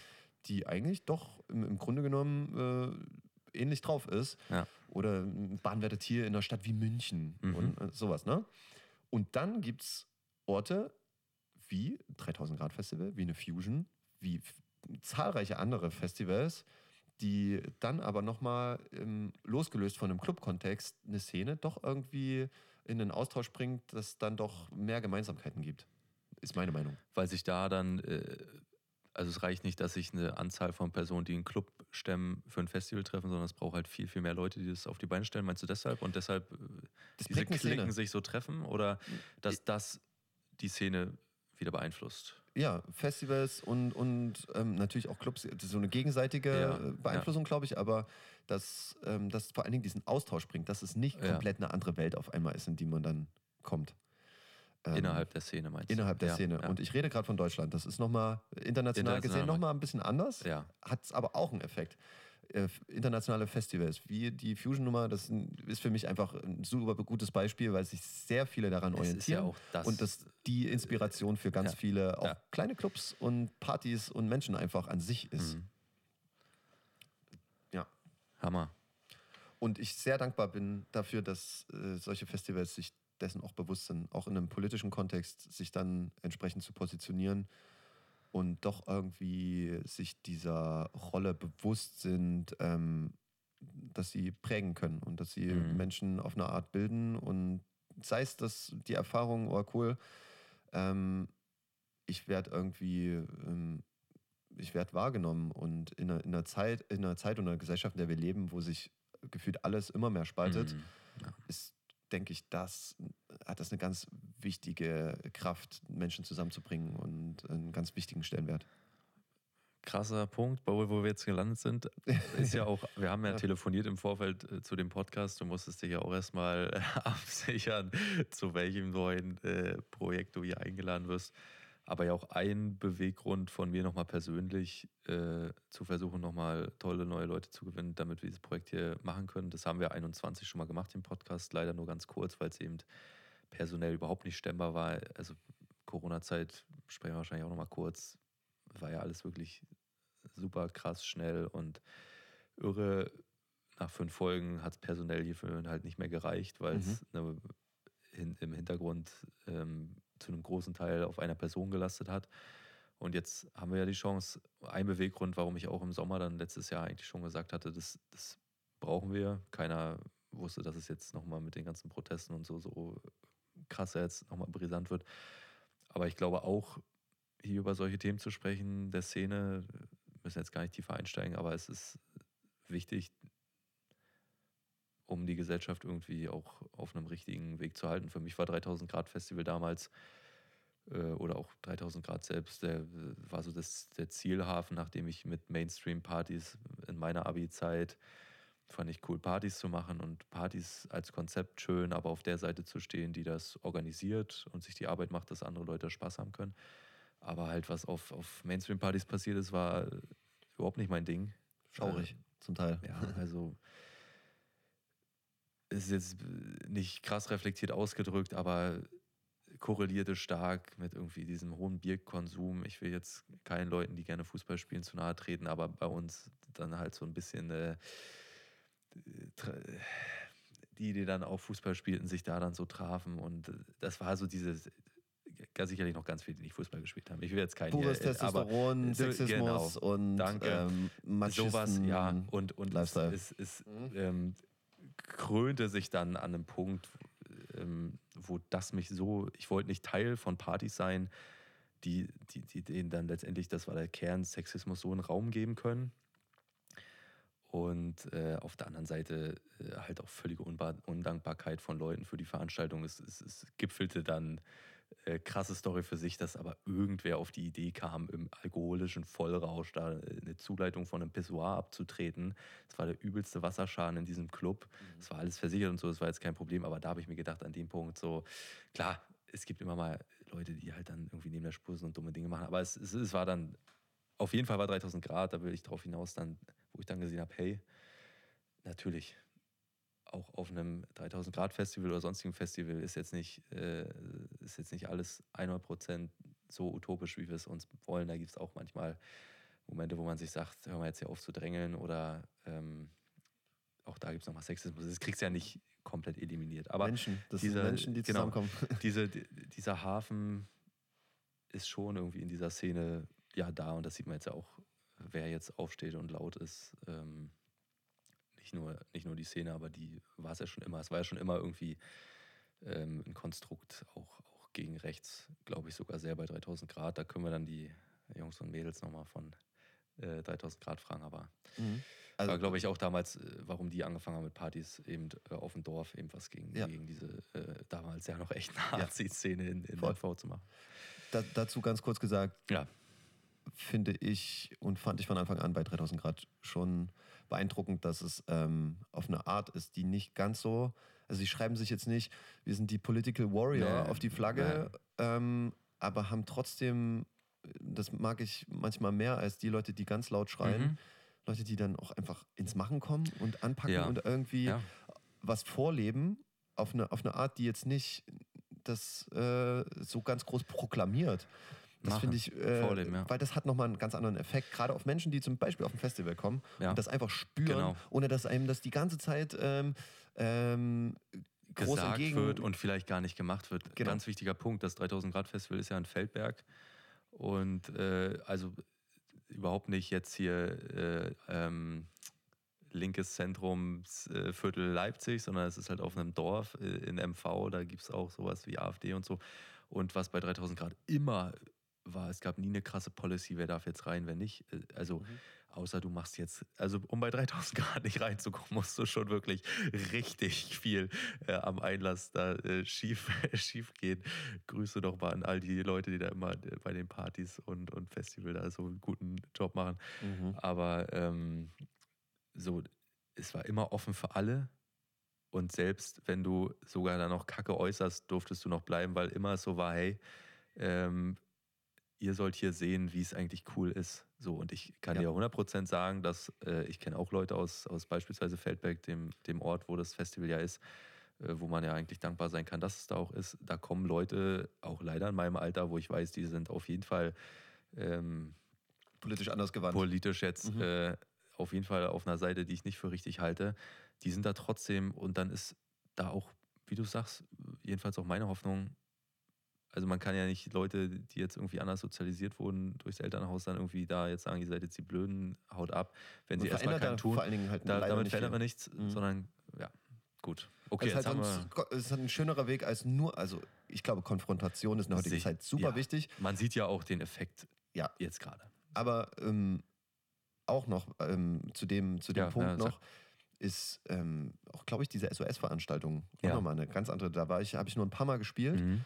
Aber da kommt es nochmal, weil Feldberg, 3000 Ja. Grad, Sommer, äh, die Ja. Leute kommen aus Berlin, aus Leipzig, Ja. aus was weiß Ja. ich, auch aus dem Süden von Deutschland hingefahren, geile Zeit. Ähm, da würde ich sogar noch weniger sehen als in der Zeit, wo es kalt ist, Ja. wo äh, nicht die halbe Republik dahin rammelt, Ja. wo vor allen Dingen MV, glaube ich, am Start ist und äh, eher so die ländlichere Region um Lerz und. Ähm, da oder vielleicht so mit ein Einzug Rostock und so. Da habe ich noch manchmal noch mehr gespielt. Krass, das, ist, das ziehen die einfach seit über 20 Jahren Ja. durch und prägen doch eine Richtig Szene stark, und Leute ja. Ja. auf eine Art, die ich sehr, sehr, ähm, sehr stark finde. Ja. Hm? Und das, also vielleicht auch nochmal Disclaimer an dieser Stelle, ich kenne mich nicht aus, äh, äh, wo Werbung anfängt. Für mich, wir sind natürlich überhaupt nicht hier jetzt hier werben für 3000 Grad unterwegs, wir sind einfach so 3000 Grad nah. Äh, also Vorwarnung in dieser Folge und in allen anderen Folgen für 3000 Grad gut wegkommen. Wir werden natürlich uns trotzdem auch immer reflektieren. Aber es gibt natürlich in dieser Form sicherlich auch an ganz vielen Orten äh, in Deutschland ähnliche Formate. Und das ist ja, was du ja auch gerade meintest, dann, wie wir drauf gekommen sind, diese Kraft und Bedeutung eben, die ich an dieser Szene schätze. Und deswegen hatte mich interessiert, wie für dich auch so in, in, in anderen Regionen das ist. Ähm, genau, ja. Ja, wichtig und, und richtig, dass es diese Kulturform gibt. Mhm. So. Apropos Werbepause, ich muss so hart pinkeln. Gut, dann machen wir jetzt eine kleine Pause und Ja. dann fangen wir nochmal in 2018 kurz an. Yes. Hangeln uns, glaube ich, nochmal durch die spannende Zeit, also bittere Zeit Corona, aber die Phase, dann haben wir uns ja kennengelernt, das kleine Privatkonzert. Du warst nochmal als Lehrer unterwegs, wenn ich es Mhm. richtig, und dann, wo es für dich jetzt demnächst hingeht. Gut, dann kurze Pause. Yes.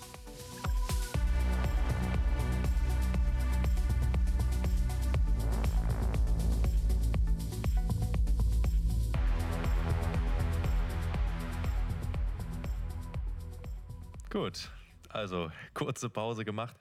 Wir haben uns eben dann äh, erstmal erschrocken, dass wir jetzt hier uns schon, wir müssen uns ja auch entschuldigen für alle, die die äh, zu lange Podcasts dann doch etwas überfordernd finden. Äh, wir haben uns hier natürlich ein bisschen verquatscht. Ich fand es super spannend, finde es auch noch super spannend und von mir aus könnten wir das auch in der Form noch weiterführen. Wir haben uns jetzt aber überlegt, oder mein Vorschlag war, ähm, wir spannen jetzt nochmal den Bogen dann rund, weil ich habe schon noch ein paar Sachen, die ich mit dir besprechen will und äh, du bist ja nicht aus der Welt. Wir können es ja auch in geraumer Zeit irgendwann auch nochmal treffen. Dann ist bei dir wieder Neues passiert und können über Dinge sprechen. Das ist ja äh, alles nicht unmöglich. Ähm, genau, wir waren ja, wir haben jetzt sehr ausführlich, hast es ja gerade nochmal gesagt, über dein ganzes Leben gesprochen. So bis 2018 ja, dann ging es für dich ja, ich sage jetzt mal so richtig los, dass du es Vollzeit machen kannst, Studium zu Ende. Ähm, ich glaube auch, dass in der Phase irgendwo der Moment gewesen sein muss, wo also 2015 war ja das erste Mal 3000 Grad für dich, ne? Ja. Ähm, äh, dann hast du ab 2015 jedes Jahr dort auf dem Festival gespielt? Warte mal. Ich bin, Oder haben wir ich bin gut im Vergessen geworden, muss ich ehrlich zugeben, aber ich glaube, ich habe 2014 da gespielt. 2015 kam Brogger da raus Okay. und genau. Und, Und dann aber seitdem- jedes, seitdem Jahr, jedes Jahr und, und dann welche, also die Evolution deiner Bühnen und Zeitslots, äh, wie ging es dann äh, noch weiter so? Also ab wann?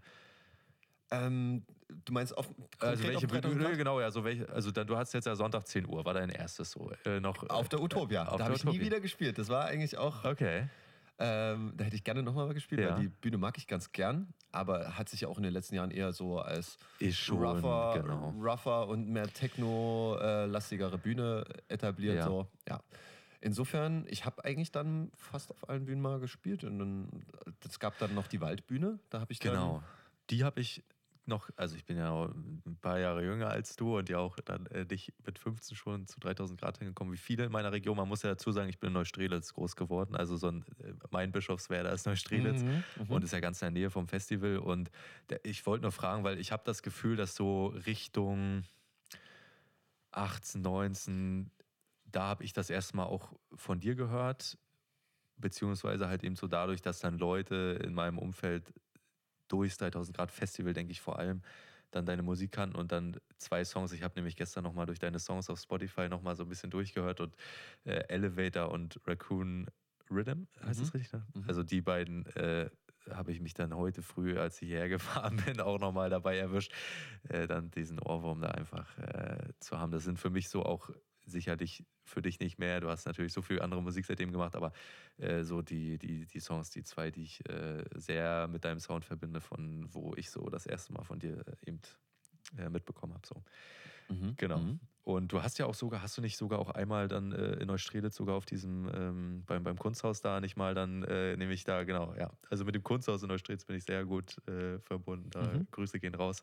Haben mir viel geholfen bei der ersten Partyreihe, die ich gemacht habe in Neustrelitz mit Techno, die ich mit 3000 Grad zusammen gemacht habe, Klangwald und äh, ohne Kunsthaus hätte das nicht geklappt, ohne 3000 Grad hätte das nicht geklappt. Das waren so kurz vor Corona die Anfänge. Ja. Mhm. Okay, also war für dich einfach dann routiniert langsam dann das Leben bis so 2020 eigentlich, wo du als Jay Patterson unterwegs warst, musiziert hast im Winter, vor allem im Sommer viel draußen mit der Trompete und ja. ging immer so weiter und wurde wahrscheinlich auch immer ein Stückchen größer. So. Ja, Stück für ja. Stück und ähm, immer wieder andere Orte auch. Also, ja, da waren wir sogar ja stehen geblieben vorhin. Was genau. ich erwähnt habe, so ab 2018 dann auch äh, Bookings, die aus dem Ausland kamen. Ja. Und dann verrückte Sachen da schon dabei waren. Also in diesem ersten Jahr, ich habe vorhin, glaube ich, erwähnt, Schweiz war so der erste Auftritt, wo ich das erste Mal in den Flieger gestiegen bin mit einem Köfferchen und so. Das war dann in dem Jahr schon noch. Ähm, London, nee, ähm, Ibiza, auch Thailand. Also Ibiza, ja. Die, yeah, das war die, dann auch schon. Äh, EDM-Insel, äh, wo alle, sag ich mal, den Gig wollen, ja. Ja, Krass. also, also es war dann äh, nicht einer von diesen ja, riesen äh, aber, Clubs, ja. aber zumindest war trotzdem, ich habe ja. auf Ibiza gespielt und ähm, an Orten, wo es dann klar war, okay, wow, äh, das, das macht Spaß. Ja, glaube ich. glaube ich, geil. Ja, dann natürlich äh, konnte sich keiner vorschützen. Einschneidende Phase Corona für die Szene ähm, habe ich aus in der ersten Reihe dann erlebt, weil ich mit 3000 Grad ab Woche vier Lockdown die ersten Livestreams gemacht habe. Also wir kannten uns durch die Partyreihe gerade mal so ein mhm. halbes Jahr, aber wie du vorhin meintest, also äh, ne, eine Molle, den hat man dann getroffen. Ich wollte eine Party Neustrelitz machen, dachte, die schreiben mir gar nicht zurück. Die so, ne, Festival machen wir noch, danach melden wir uns gerade viel Stress und so. Von Steffi ja auch ganz liebe, ganz liebe Grüße auch. Ja, ähm, ganz, ganz liebe Grüße. Wirklich wunderbar. Und ähm, dann trifft man sich da mit Molle bei denen äh, am Office, sitzt da auf der Bierzeltgarnitur draußen und nach einer halben Stunde quatschen, ähnlich wie hier, äh, denkt man, man ist Kumpel seit zehn Jahren. Ne? Und mhm. ähm, dann Corona haben wir da, habe ich da viel mit Livestreaming unterstützt. Da haben wir uns dann ja auch kennengelernt, ähm, wo man dann ja irgendwie kreativ werden musste und, und Existenzen ja aber auch wirklich ernsthaft bedroht waren, gerade bei denen, die jetzt irgendwie auch, auch das cool aufziehen und nicht so kommerziell. Und äh, genau, schöne Momente da waren sicherlich sowas wie das, also Privatkonzert, man kann es auf YouTube sich natürlich angucken, was wir da meinen. Ähm, wir haben Live-Sets, Video-Live-Sets produziert. Ähm, ich würde sagen, 3000 Grad. Dank dir kann man das auf YouTube ähm, sehen, noch nach wie vor und in guter Qualität. Das war, war so ein erster Versuch, äh, sich da mal auszutoben. Da hat aber auch, haben natürlich ganz viele Leute äh, äh, viel Beitrag zu, aber Otto, der da das erste Mal eine Drohne geflogen ist. Otto ist die Drohne geflogen. Und, und, richtig gut, weil er irgendwie Battlefield als Kind viel gespielt hat oder irgendwie so. Ich kann mich erinnern, ja. Genau. Und äh, Henry, der ja auch mit den ganzen Kameras aus Berlin angerückt ja. ist, die eine sehr gute Quali da geliefert haben und so. Aber es war natürlich, äh, war echt, echt cool, mit dem Floß da rumzuschippern in der Seenplatte. Äh, und ich durfte dann quasi mit dem Gimbal sieht manchmal aus wie tanzen, äh, da vor dir hin und her wippen. Ich erinnere, und, ich habe es richtig ja, gut das Bild vor ja. Augen, äh, du in solchen auch noch so fast so Armeestiefeln. Ja, ja, also das ist ja so. ich bin ja auch Outdoor-Liebhaber und hab da so, das, das war halt äh, draußen, äh, da brauchte ich die Boots, die auch mal nass werden können. Ja, ja, Mit den weißen Schuhen, wir haben vorhin drüber gesprochen, brauchst du da nicht anrücken. Und die sind immer griffbereit, seit zehn Jahren habe ich die schon. Äh, ja. Und die, die Outdoor-Hose, genau, ja, irre.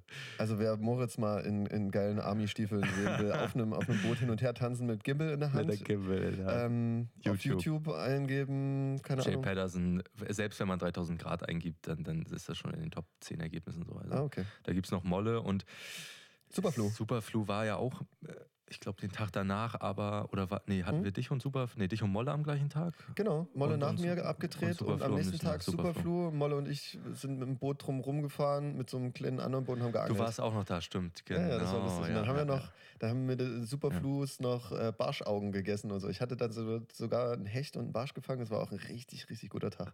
Erinnere Ja. ich mich gerne dran. Aber äh, Das war die schöne Seite, aber Das ähm, schöne genau, Seite. das zum Privatkonzert, also wie gesagt, YouTube, einfach sich dann da äh, nochmal zu Gemüte führen. Ähm, aber klar, Corona war für dich natürlich ja offensichtlich auch äh, einschneidende Phase. Ähm, und dann hast du ja, das ist glaube ich der runde Punkt zu deinem Abschluss, du hattest ja gesagt, den willst du sicher in der Tasche haben. Du hast dich dann ja nochmal entschieden, doch zurück äh, zu gehen Richtung Schule, ne? hm, In der Phase? Ja, gar nicht so zurück, sondern es war eigentlich ein Schritt nach vorn. Ja. den ich aus Klar. einem Jahr Ja. Livestreams und ähm, mehr oder weniger alleine Mhm. äh, ja, hier rumzupimmeln und zu gucken, wie man irgendwie, wie, wie sieht die Zukunft aus und immer mehr zu merken, das, was am Anfang noch so, ja, okay. Man hat schon wieder fast vergessen, ne? aber es war ja Man hat, wirklich. man hat es verdrängt einfach Ja, und es ist auch gut so und Ja. richtig so. Aber in der Zeit war es einfach so ein, so ein immer so ein, diese, wie wurde das? Das hatte alles immer Namen, aber ja, Salamitaktik. So dieses, oder, oder man hat immer so, ja, innerlich dachte man, ja, bis Mhm. Sommer. Ja, Und äh, 3000 Stimmt, Grad geht vielleicht ja. wieder, ja, nee, Festivals doch nicht. ja, Ja, da, okay, ab, ab Winter ist es, äh, ab Herbst ist es geschafft. Das war so, Ja. das hat sich immer nur so Stück für Stück weiter, weiter Ja. und dadurch konnte man nicht für sich selber auch eine klare Entscheidung Ja. treffen und irgendwann war es dann bei mir aber so weit, dass ich gesagt habe, okay, ein weiteres Jahr will ich so nicht leben und ich brauche eine Perspektive, ansonsten werde ich mit mir selber unzufrieden. Ich war wirklich dann auch irgendwann, Du wusstest ja auch nicht, wie lang soll das jetzt äh, Keiner wusste so es. sein. war ja einfach, einfach, war einfach nicht vorauszusehen. einfach scheiße. Und dieser erste Winter war da schon für ziemlich viele Ja. Existenzen sehr hart. Mhm. Und ähm, dann habe ich die Entscheidung getroffen, okay, boah, äh, jetzt mache ich das Ref. Das ist jetzt die Zeit. Ja. Ähm, ich hatte mich auch bei Initiative Musik und bei ein paar Sachen Okay. beworben, was eine Perspektive gewesen wäre Ja, ja. für mich. Aber weil so viele sich beworben haben und Ja, ja. ich wurde halt einfach, äh, habe die Unterstützung nicht bekommen mit eigentlich einem sehr coolen Projekt, was ich damals da eingereicht habe. Schade, nach wie vor. Ähm, aber ähm, das war dann so, okay, dann mache ich halt jetzt, dann mache ich meinen Ref jetzt und gehe in Mhm. die Schule, weil das, das Referendariat, was halt quasi das zweite Staatsexamen und Teil noch der Ausbildung ist, der praktische Teil für alle, die Ja. sich jetzt vielleicht nicht so ganz mit dem ähm, Lehramtsstudium äh, auskennen, es ist quasi nochmal ein wichtiger Teil. Und ähm, Damit so wirklich fertig, fertig ja, ist. man ne? kann auch ohne anfangen mit Okay. erstem Staatsexamen, aber dann wird man anders bezahlt Ja. und es ist auch eine wichtige Phase. Also, Ja, ja, also da, da lernt man einfach man stand ja vorher jetzt noch nicht äh, ausführlich vor Schülern. Also, viel. Ja, in Praktika. Also die, Aber es, genau, gibt, es aber- gibt äh, Anteile im Studium, aber wirklich wenig leider. Was auch, das ist ein anderes Thema, Anderes da können wir Thema. einen anderen Podcast Ja. drüber machen. Die Kritik an, am, am Lehramt Ja. äh, und am Bildungssystem in diesem Land. Aber ähm, es geht anderthalb Jahre, es sind harte Jahre und ich habe gesagt, okay, ich, dann mache ich das jetzt, weil Wenn- was anderes ist gerade Ja. für mich nicht reizvoll. Und dann habe ich das auch angefangen. Hier in Leipzig habe ich auch eine coole Stelle gefunden an der Schule und habe ein Dreivierteljahr mein Ref gemacht. ja.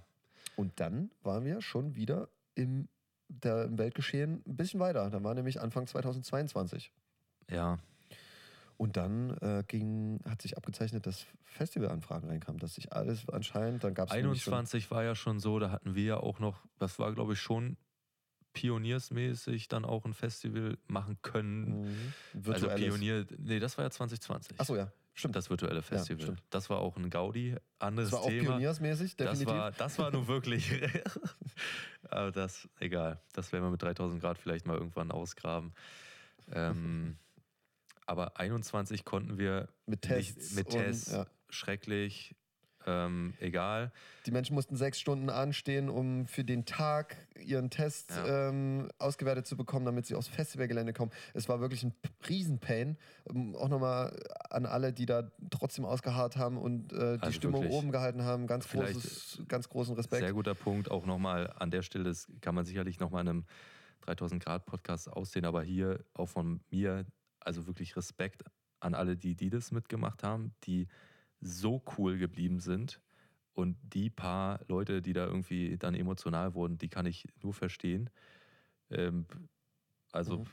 ich traue es mir schon fast gar nicht zu sagen. Ich musste dieses Desktop ja organisieren und, und da äh, leiten, aber Mhm. Ach so, das weiß ich gar nicht. ähm, die Crazy. Anfrage kam, Mhm. also ich, ich kann es nicht mehr richtig konstruieren, ich will auch keinen äh, in den Sack hauen. Ich weiß auf jeden Fall ganz sicher, ich wurde ein paar Wochen vom Festival, also ich, sage mal jetzt sowas wie fünf bis acht Wochen, also, also zu wenig vorher angefragt. Es gab, meine ich, vorher ein Konzept, was durch irgendeinen Grund dann nicht mehr war. Ich habe einen Anruf gekriegt, weil ich in der Zeit ein bisschen äh, softwaremäßig so eine Firma unterstützt hatte, die Mhm. Software für diese Abwicklung gemacht hat, damit das eben smooth geht in Testzentren und auch alles ja auch legal dokumentiert ist und dann nicht so ein Irgendwie, mhm. egal. Und dann habe ich natürlich gesagt, äh, ich versuche das irgendwie noch möglich zu machen, mit, dem, mit der Bubble, die ich irgendwie kenne, dann zu machen. Aber es war natürlich viel zu wenig Zeit. Es gab nicht mal Zelte, weil Ja. alles bei der Hanse Sale war. Wir hatten Bühnendach als Zelt. Wir mussten irgendwoher Leute kriegen, die da irgendwie für, also die wurden natürlich bezahlt, aber die dann sich da hinstellen auf dem Acker und, und Leute testen zehn Stunden am Stück. Es war Horror. Mhm. Es Ja, war für die Leute wir Horror. gar es nicht war groß- für wollen wir die- gar nicht groß Nee, aufmachen, nee, das Thema. Das war, äh, aber an der Stelle, also genau, so. Und dann 2022 ging Sah alles wieder los und dann Ja. hast du, ich habe nur einen Post in Erinnerung, glaube ich, da warst du in Paris oder so, in dem das irgendwie und in dem Zeitraum hast du dann irgendwann gepostet, nee, du machst jetzt doch wieder voll Musik, ne? Ähm, Paris war ein Jahr vorher, da habe ich schon an der Schule als freier Lehrer gearbeitet, Okay. an der demokratischen Schule. Dann verwechsel ich das. habe ich mich schon mal ausprobiert mit diesem am Wochenende irgendwo Ah. spielen und so Okay, weiter. Dann war das der Start. Ging da davon. schon so ein bisschen, aber 2022 war dann wirklich klar, okay, wir haben Impfungen, ähm, es gibt äh, Schnelltests und so weiter und die Das wird zumindest die, kommen. die, ja. die Welt von Festivals kommt jetzt dieses Jahr wieder zurück und War das, dann ja auch so. wie sich dann rausgestellt hat, mit einer ganz schönen Macht. Also Ja. das 2022, wo Wie viel Bock hatten die Leute, ne? alle Bock hatten und vor allen Dingen finanzielle Mittel da waren, die ganzen Ja, Förderungen gegriffen stimmt. haben und so weiter. Das war ein sehr, sehr schöner Sommer, wo sehr viel ging. Und da bin ich auch sehr dankbar, dass ich diese Entscheidung vorher getroffen habe, weil es war natürlich ein Ring mit einem. Ne? Du hast ein Dreivierteljahr, also die Hälfte fast geschafft von diesem, äh, von diesem Ref, was wirklich auch Mhm. ziemlich, ziemlich, äh, also stressiger ausfiel, als ich mir das Glaube erwartet ich, hatte. ja, glaube ich. Ziemlich harte Zeit. Aber trotzdem Hm? ähm, war es dann so, ich habe selber Corona bekommen und habe dann gemerkt, krass, was mache ich hier eigentlich gerade? Ähm, ich will Musik machen und es, es wird gerade möglich. Ich Ja. du hier die ganzen Ab Anfragen, die kommen, aber das ist gerade nicht das Leben, Musstest was du ich... dann durch, durch äh, ja, aber ich, ich habe dann Einfach schnell nicht, gemerkt, ja. Und äh, irgendwie Ja. ein Festivalsommer, das geht nicht zusammen. Ja. Und das tat weh natürlich, gerade aus, der, aus diesen zwei Jahren kommt. Und dann habe ich die Entscheidung getroffen, das war wirklich ein Befreiungsschlag einfach Ref. gar nicht so ja. dieses, gar nicht das Ding von, oh, ich habe so gelitten und es war so, so Nee. fürchterlich, weil ich hatte ein cooles Kollegium, richtig tolle Menschen, geile Schule, ähm, Montessori, Schulzentrum in Leipzig, sehr, sehr, sehr, sehr, Mhm. ähm, eigentlich eine coole Stelle, Ja. wo, wo ich das hätte auch durchziehen können Ja. noch. Aber das fällt mir auch manchmal oder fällt vielen schwer, das so klar nachvollziehen zu können. Ähm, es fällt mir schwer, das zu erklären, aber wenn du parallel, das Ref ist so hart mit, mit Seminaren und mit ganz großem Druck und viel Arbeitsaufwand. Mhm. Und wenn parallel die ganze Zeit so ein anderes Leben winkt, mit Ja. Anfragen, die kommen, mit, ah, oh, was könnte ich, was, was, bla, dann, dann beißt man nicht ganz so durch, wie wenn es einfach gerade diesen einen Weg Ref gibt. Und das war Den für man mich machen dann, muss. Und, den man dann machen ja. muss. Und ja, nach nach einem Studium kommt das. Ähm, und dann war das so für mich dann irgendwann durch diese zehn Tage Quarantänezeit, weil ich Corona in der Schule Ja. oder mich angesteckt hatte zumindest, war dann so, okay, krass, hat mir einen Stecker gezogen, am ersten Tag gemerkt, nee, ich mache das nicht weiter. Und Ja. habe das quasi wirklich, ähm, wie ich selten in meinem Leben Sachen abgebrochen habe, aber das war wirklich so ein Abbruch. Ja. Ähm, und konnte das dann aber auch meinen Kolleginnen und Kollegen eigentlich ganz gut erklären. Und Mhm. viele konnten es auch verstehen, zum Glück. Es war auch erstaunlich, was da für Feedback kam. Aber ähm, dann ging das auf einmal wieder weiter. Ja. Und das dann, wie wir 2022 in. Erinnerung haben, ganz schön Ja. straff. Und dann jetzt ja eigentlich die zwei Jahre, sie sind jetzt ja schon wieder zwei Jahre. Und ja, die voll, also für dich voll weiter, wie es vorher, vor Corona eigentlich war. So. Erstmal grundsätzlich schon. Ja. Ja. Also viele Sachen haben sich drumherum geändert. Das, denke ich, äh, wissen wir auch alle. Ja. Ähm, auch stimmungstechnisch. Und jetzt, 2022 war so ein Jahr, alle gehen in die Vollen. 23, also letztes Jahr, war dann schon erste Ernüchterung. Und 24 merkt man jetzt krasse einfach wirtschaftliche Ein Einbrüche und dementsprechend auch weniger Booking-Anfragen. Ich glaube, alle haben ein bisschen mehr zu hasseln. Ja. Also nicht nur KünstlerInnen, sondern auch Veranstalter, ClubbesitterInnen. Genau, Corona ist ja das eine, aber dann gab es ja noch äh, neue ein paar andere Krisen. Die leben echt in einer Stimmt, crazy ja. Zeit. Mhm. Bevor wir jetzt vielleicht auf 22, äh, 24 mit dem Ausblick kommen, letztes Jahr war doch dann auch dein bisher fettester Gig Fusion, Mm. oder? Ja. Also ich habe, ich war, muss ich mich ja auch outen. Ich habe es bisher immer noch nicht geschafft, auf eine Fusion zu kommen, weil dann kam Corona. Ich war mit Mollema dann auf dem, äh, bei seinem Planet C-Auftritt war es, meine ich, wo es dann Ja. abgespeckter war und bei den SOS-Partys im Winter und so. Aber wirklich, dann war immer irgendwas mit Arbeit, egal. Aber äh, das, was ich gesehen habe, man postet ja von Fusion üblicherweise nicht viel, aber diese, diesen Ausschnitt, den ich da bei dir ich- erhaschen konnte, Das musste ich Wahnsinn. Also äh, Das war so ein. Das ist eigentlich auch wieder ein Thema, worüber red, wir reden können. Äh, Fotopolicy auf Partys, Festivals und so weiter. Mache ich jetzt werden nicht wir auf. irgendwann in diesem Podcast definitiv. Fair enough. Aber das war für mich ein, so ein Meilenstein, also ja, Meilenstein, so ein einfach ein krasses Ja. Erlebnis auf so einer großen Bühne. Muss man sich vorstellen, für alle, die noch nicht auf der Fusion waren, es gibt halt unzählige Bühnen und eine davon gibt es erst seit wenigen Jahren, die ist äh, unter einem, ich glaube, einem der größten Zelte, die man irgendwie Ja, äh, zirkusmäßig aufbauen kann. Eine sehr, sehr große Bühne. Ähm, und Palapa, ähm, da ist auch eine Crew dahinter, die richtig coole Sachen da Mhm. auf die Bühne baut und so weiter. Und alles sehr professionell, sehr groß. Und da durfte ich spielen. Da hat mir Eule irgendwie ähm, Mhm. ein Vertrauen oder das ganze Booking-Team ein krasses Vertrauen ähm, zugeschossen. Und dann stand ich auf einmal vor 4000 Leuten nach einem Act, den ich selber sehr schätze und viele Jahre immer wieder hingegangen bin. Mhm. Acid Pauli, Okay. Der vor mir da gespielt hat. Und Ja. es war schon so ein, also es hat sich, klar, für viele ist es dann auch so ein, wow, was für ein Ritterschlag. Und oh, davor natürlich auch, ich war schon die Tage davor auf der Fusion und war so, oh, und bist aufgeregt? So, jetzt, ja, Ja. was soll ich denn da sagen? Ja, na klar. und ähm, dann habe ich da auf der Bühne gespielt und meine Stunde Ja. Set äh, da ähm, ja, äh, freigelassen sozusagen. Und es äh, war, war, war, es ging sehr schnell rum, die Stunde, aber war aufregend und cool. Krasse Energie, also mit so vielen Leuten, oder? Ja. Vor allen Dingen als, als ich sag mal so, als kleiner Popel mit der Trompete auf so einer Ja. riesen Bühne, pff, das muss man irgendwie ausfüllen können und das erdrückt einen sonst. Und es war für mich Ja. wirklich die coole Erfahrung, wow, ich kann das. Ja. Ähm, ist nicht mein Ziel, jetzt nur auf so riesen Bühnen zu spielen, ganz und gar nicht. Aber ich, es funktioniert anscheinend. Ja. Und das war für mich ein sehr be doch bewegender Moment, Glaub als ich. ich fertig war und rüber geguckt habe. Und Das muss man sich so vorstellen, das ist alles riesig da. Ja. Wenn du da nach links und rechts guckst, da sehen Menschen äh, nicht nur Klein vor der Bühne aus, klein ja, aus, sondern ja. auch die Bühne ist einfach, keine Ahnung, 20 Meter breit. Oder Mhm. zumindest sah ich dann da, wie Eule und, und Anna da standen. Und Ja. ich, mir klar war, okay, die sind gekommen, um zu gucken, was ich da jetzt hier Ja. mache draus aus der Situation. Und die waren beide auch irgendwie stolz. Und Wahnsinn. Ähm, auch noch andere Menschen. Und Vera war dabei, ähm, meine Frau. Ja. Und ähm, Che und Ben, mein eigener quasi ein sehr guter Freund, der Ton gemacht hat und Licht dazu. Ach so, und richtig, Das, war, das hat sich irgendwie nach einem Step, zumindest Ja. mal für diesen Tag, Ja. auch nochmal angefühlt, der, der doch äh, bedeutend sich Ja. angefühlt hat. Ja, geil. Ey, Hammer. Schön. Wie geht's denn jetzt weiter? Also, du gehst ja auf Tour. Bald. ja, ja, ja, ja. Nicht in Deutschland, sondern erstmal im warmen Australien. Ja, äh, kann man sich gerade vorstellen, im Hintergrund sieht man hier in meinem Studio einen aufgeklappten Koffer. Ich fange jetzt an, hier so ein bisschen klar ähm, langsam auch zu packen, zu Mhm. überlegen ähm, und bereite mich auf eine Australien-Tour vor. Hammer. Wie kommt man los. dazu?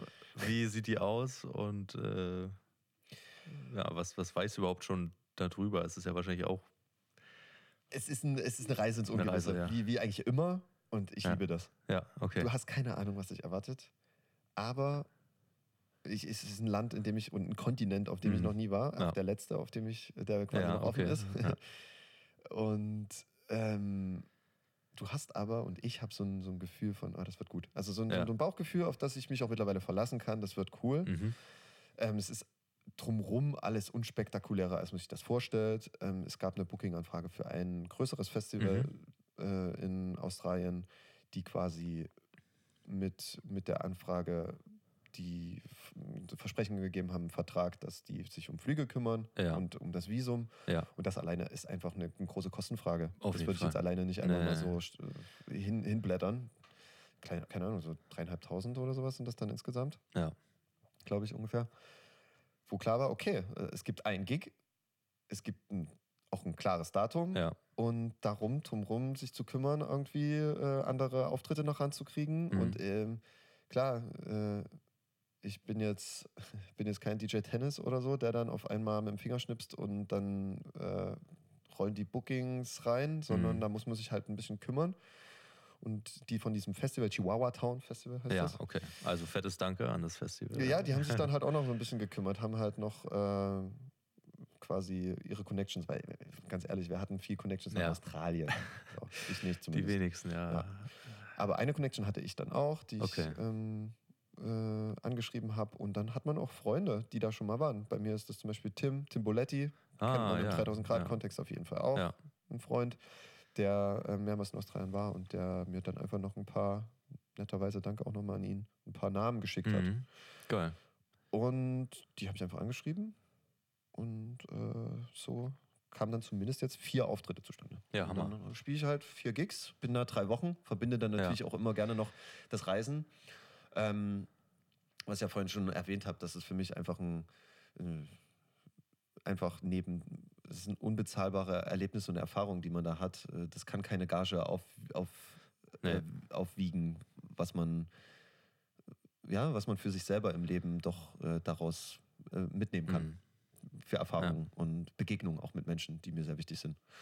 Insofern bin ich aufgeregt, Ja, vorfreudig und es kommt noch dazu, da bereite ich mich wirklich gerade auch so ein bisschen mental drauf vor, dass ähm, ich entschieden habe, ähm, so ein bisschen nicht zu vloggen, Ja. aber zumindest ähm, dadurch, dass ich alleine wie immer Ja. eigentlich auf Reisen bin, so ein paar Eindrücke auch äh, wirklich aktiv zu filmen und nicht nur in eine Story zu packen, mal hier und Ja. da ein paar Highlights, sondern mir zumindest das Ziel gesetzt habe, ähm, ein bisschen äh, das zu, zu teilen, was ich Ja. da erlebe. Zumindest so Geil. alle paar Tage ein Reel auf Insta Mhm. rauszu, rauszubringen, das zusammenzuschneiden da.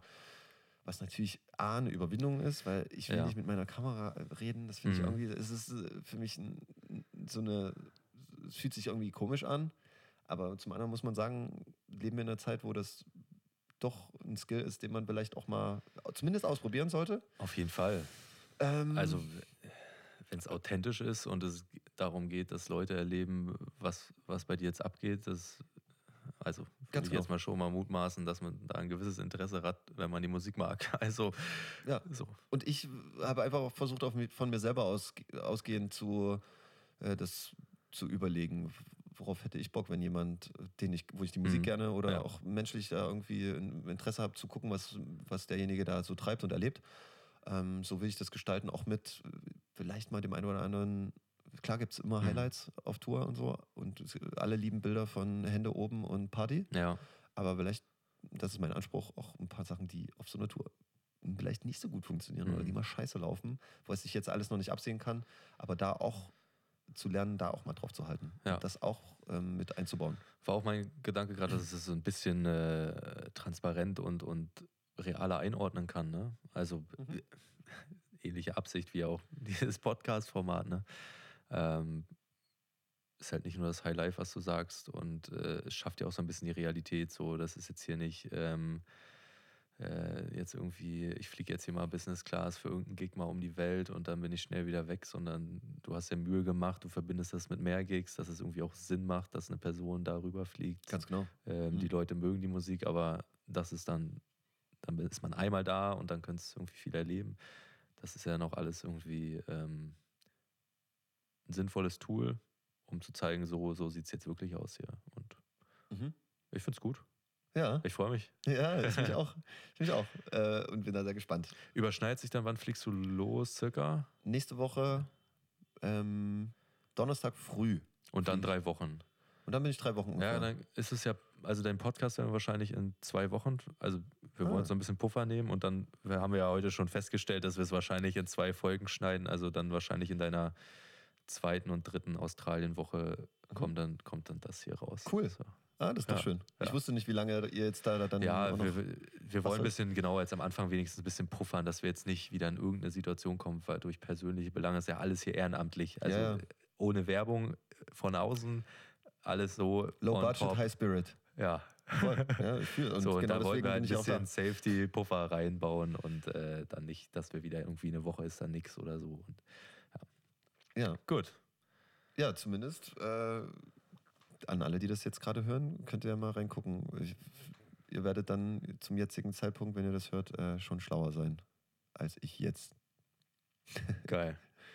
Die allerletzte Frage, bevor wir diesen richtig coolen Podcast hier beenden. Ich fand es hammer interessant mit dir. Irgendwo in meinen Notizen, das muss ich jetzt einfach fragen, äh, stand, dass für deine Musik dich inspiriert Schokolade? Das stand Oh, irgendwo. come on. Das ist ein Pressetext Ja. von Roberto. Von Roberto, okay. Aber äh, nee, nee, nee, nee. Und da, das, der sagt eigentlich aus, die Musik ist inspiriert von Hier. Schokolade, äh, Fahrradfahren und karibischen und so. Rhythmen, schwerer Bass Genau. und so weiter und so fort. Ich wollte nur wissen, irgendwie, äh, ob Aber- Schokolade noch eine besondere äh, Sache da irgendwie. Also Schokolade Äh, ist eine, für mich eine wichtige Komponente im Ja. Leben. Also definitiv, Ja, ja, klar. okay. Aber inspiriert mich jetzt nicht Ähm, äh, ich den direkt ganzen bei Text, Musik machen. Okay, äh, okay. Ich habe den ganzen Text jetzt nicht gelesen. Ich äh, dachte nur, okay. Äh, weil ich dann auch nochmal den Song im Kopf hatte mit, ähm, ich glaube, deine Nachbarin war es, die das eingesungen hatte, Mhm. äh, das junge Mädchen bei dem einen Song von, das war äh, Mut, ne, das Album. Das war auf dem genau, genau, genau, ja. Da war es auch irgendwie äh, mit Augen aus Kakao und so weiter. Ja. Eine Brille aus Vanille und so. Ich dachte, heißt der Track. Ja, genau. Und sie heißt Lore. Lore. Lore. Und da kann ich als kleinen, äh, kleinen Ausblick, kleine Vorfreude, da ist schon wieder, da ist ein Ist- neuer, neuer Song in, äh, In the making. in the making mit ihr. Also. Lore is coming back. Geil. Ja, Hammer. Sehr, sehr gut. Stimmt, da hast du auf Insta schon mal kurz irgendwo, glaube ich, habe ich so, oder? Hast du das? Ähm, nee, das war das, was du meinst, war letztes Jahr haben wir das erste Mal mal live. Da stand sie auf der Ja, Bühne und Hammer. hat, hat Zippelonika live performt. Geil. Das war mega. Das also geil. man muss sich vorstellen, das ist ein kleines blondes Mädchen, Ja. sie ist mittlerweile zehn. Hammer. Ähm, und die stand da auf der Bühne und hat das mega abgerockt. Ja. Also war, war cool. Und insofern hatte sie danach auch Lust und hat hier geklingelt. Die klingelt ab und zu mal hier. Ist das süß, und ja. verbringt hier, also auch in meinem Studio manchmal ein bisschen Echt? Zeit mit. Einfach ja. cool. Und die hat gesagt, ja, wollen wir mal wieder einen neuen Song machen? Auf jeden Fall. Worüber willst du singen? Ist das super. Ja. Okay. Und, und der wird auf jeden Fall geil. Also ich, ich, Hammer. ich fühle den Song sehr. Also ich will nicht spoilern, aber Nein. es äh, wird gut. Wann so circa? Ähm, weiß ich noch nicht, aber das wird dieses Jahr sowieso anders. Äh, boah, krass, wir machen so viele, äh, für mich gerade wichtige Themen auf. Hm. Aber das vielleicht nur ganz kurz. Ähm, ich fange an, dieses Jahr selber Musik zu releasen. Quasi auf einem eigenen Label. Okay. Und ähm, einfach aus dem Aspekt, um schneller Musik rauszubringen, an der, an der ich sitze, an der ich sitze Ja. und nicht alle zwei Jahre mal ein Album, sondern Ja. auch mal Singles, was Ja. ich eigentlich nie damit, mit diesem Medium habe ich nie gearbeitet und ist wichtiger geworden in der Zeit, äh, wo Spotify und. Streaming-Plattformen einfach äh, leider rulen. Ja. Ähm, möchte ich ähm, schneller Musik rausbringen und Mhm. habe da ähm, jetzt entschieden, ähm, über ein eigenes Label immer mal eine Single rauszubringen und deswegen wird es vielleicht Sehr im Laufe spannend. des Jahres rauskommen. Schauen wir mal. Dann haben wir doch schon genug Stoff für die nächste Folge, wenn wir uns mal wiedersehen. Super. Also ganz vielen lieben Dank dir. An alle, die zugehört haben, schreibt uns gerne mal über irgendwelche Kanäle, wo ihr es, äh, wo ihr es findet, Subground auf Instagram oder sonst wo. Äh, Feedback gerne konstruktiv. Und ich bedanke mich ganz sehr bei dir. Und äh, wir werden uns regelmäßig sehen. Äh, bis bald. Sehr gerne, ja, bis bald. Ciao Moritz. Ja, das war sie. Unsere allererste Folge von dieser neuen zweiten Staffel vom Subground Talk Podcast. Ich hoffe sehr, sie hat euch gefallen, dass sie spannend war, aber auch natürlich nicht zu lang. Ich weiß selbst, wir haben ein bisschen viel geschnattert, aber ich fand es spannend und ich denke, gerade bei diesem Podcast-Format kann man sich eben auch ein bisschen mehr Zeit nehmen. Wann hat man schon mal die Chance, mit Johann so lange zu quatschen? Und ihr dürft uns natürlich gerne mal schreiben, sei es auf Instagram unter subground.music oder per E-Mail. Wir schreiben das nochmal in die Folgennotizen, die Shownotes rein, wie ihr uns erreichen könnt. Schreibt uns da gerne mal, war es jetzt zu lang? Sollen wir dann lieber ein, zwei Mal die Person einladen oder sagt ihr nein? Ihr seid schon so lange Fans, da sind zwei Stunden genau die richtige Länge, um mal die Person näher kennenzulernen. Wir hoffen natürlich sehr, dass euch das Format gefällt. Wir werden jetzt alle zwei Wochen vorerst neue Folgen raushauen. In der nächsten Folge wird Stefan Zowski von 3000 Grad dabei sein.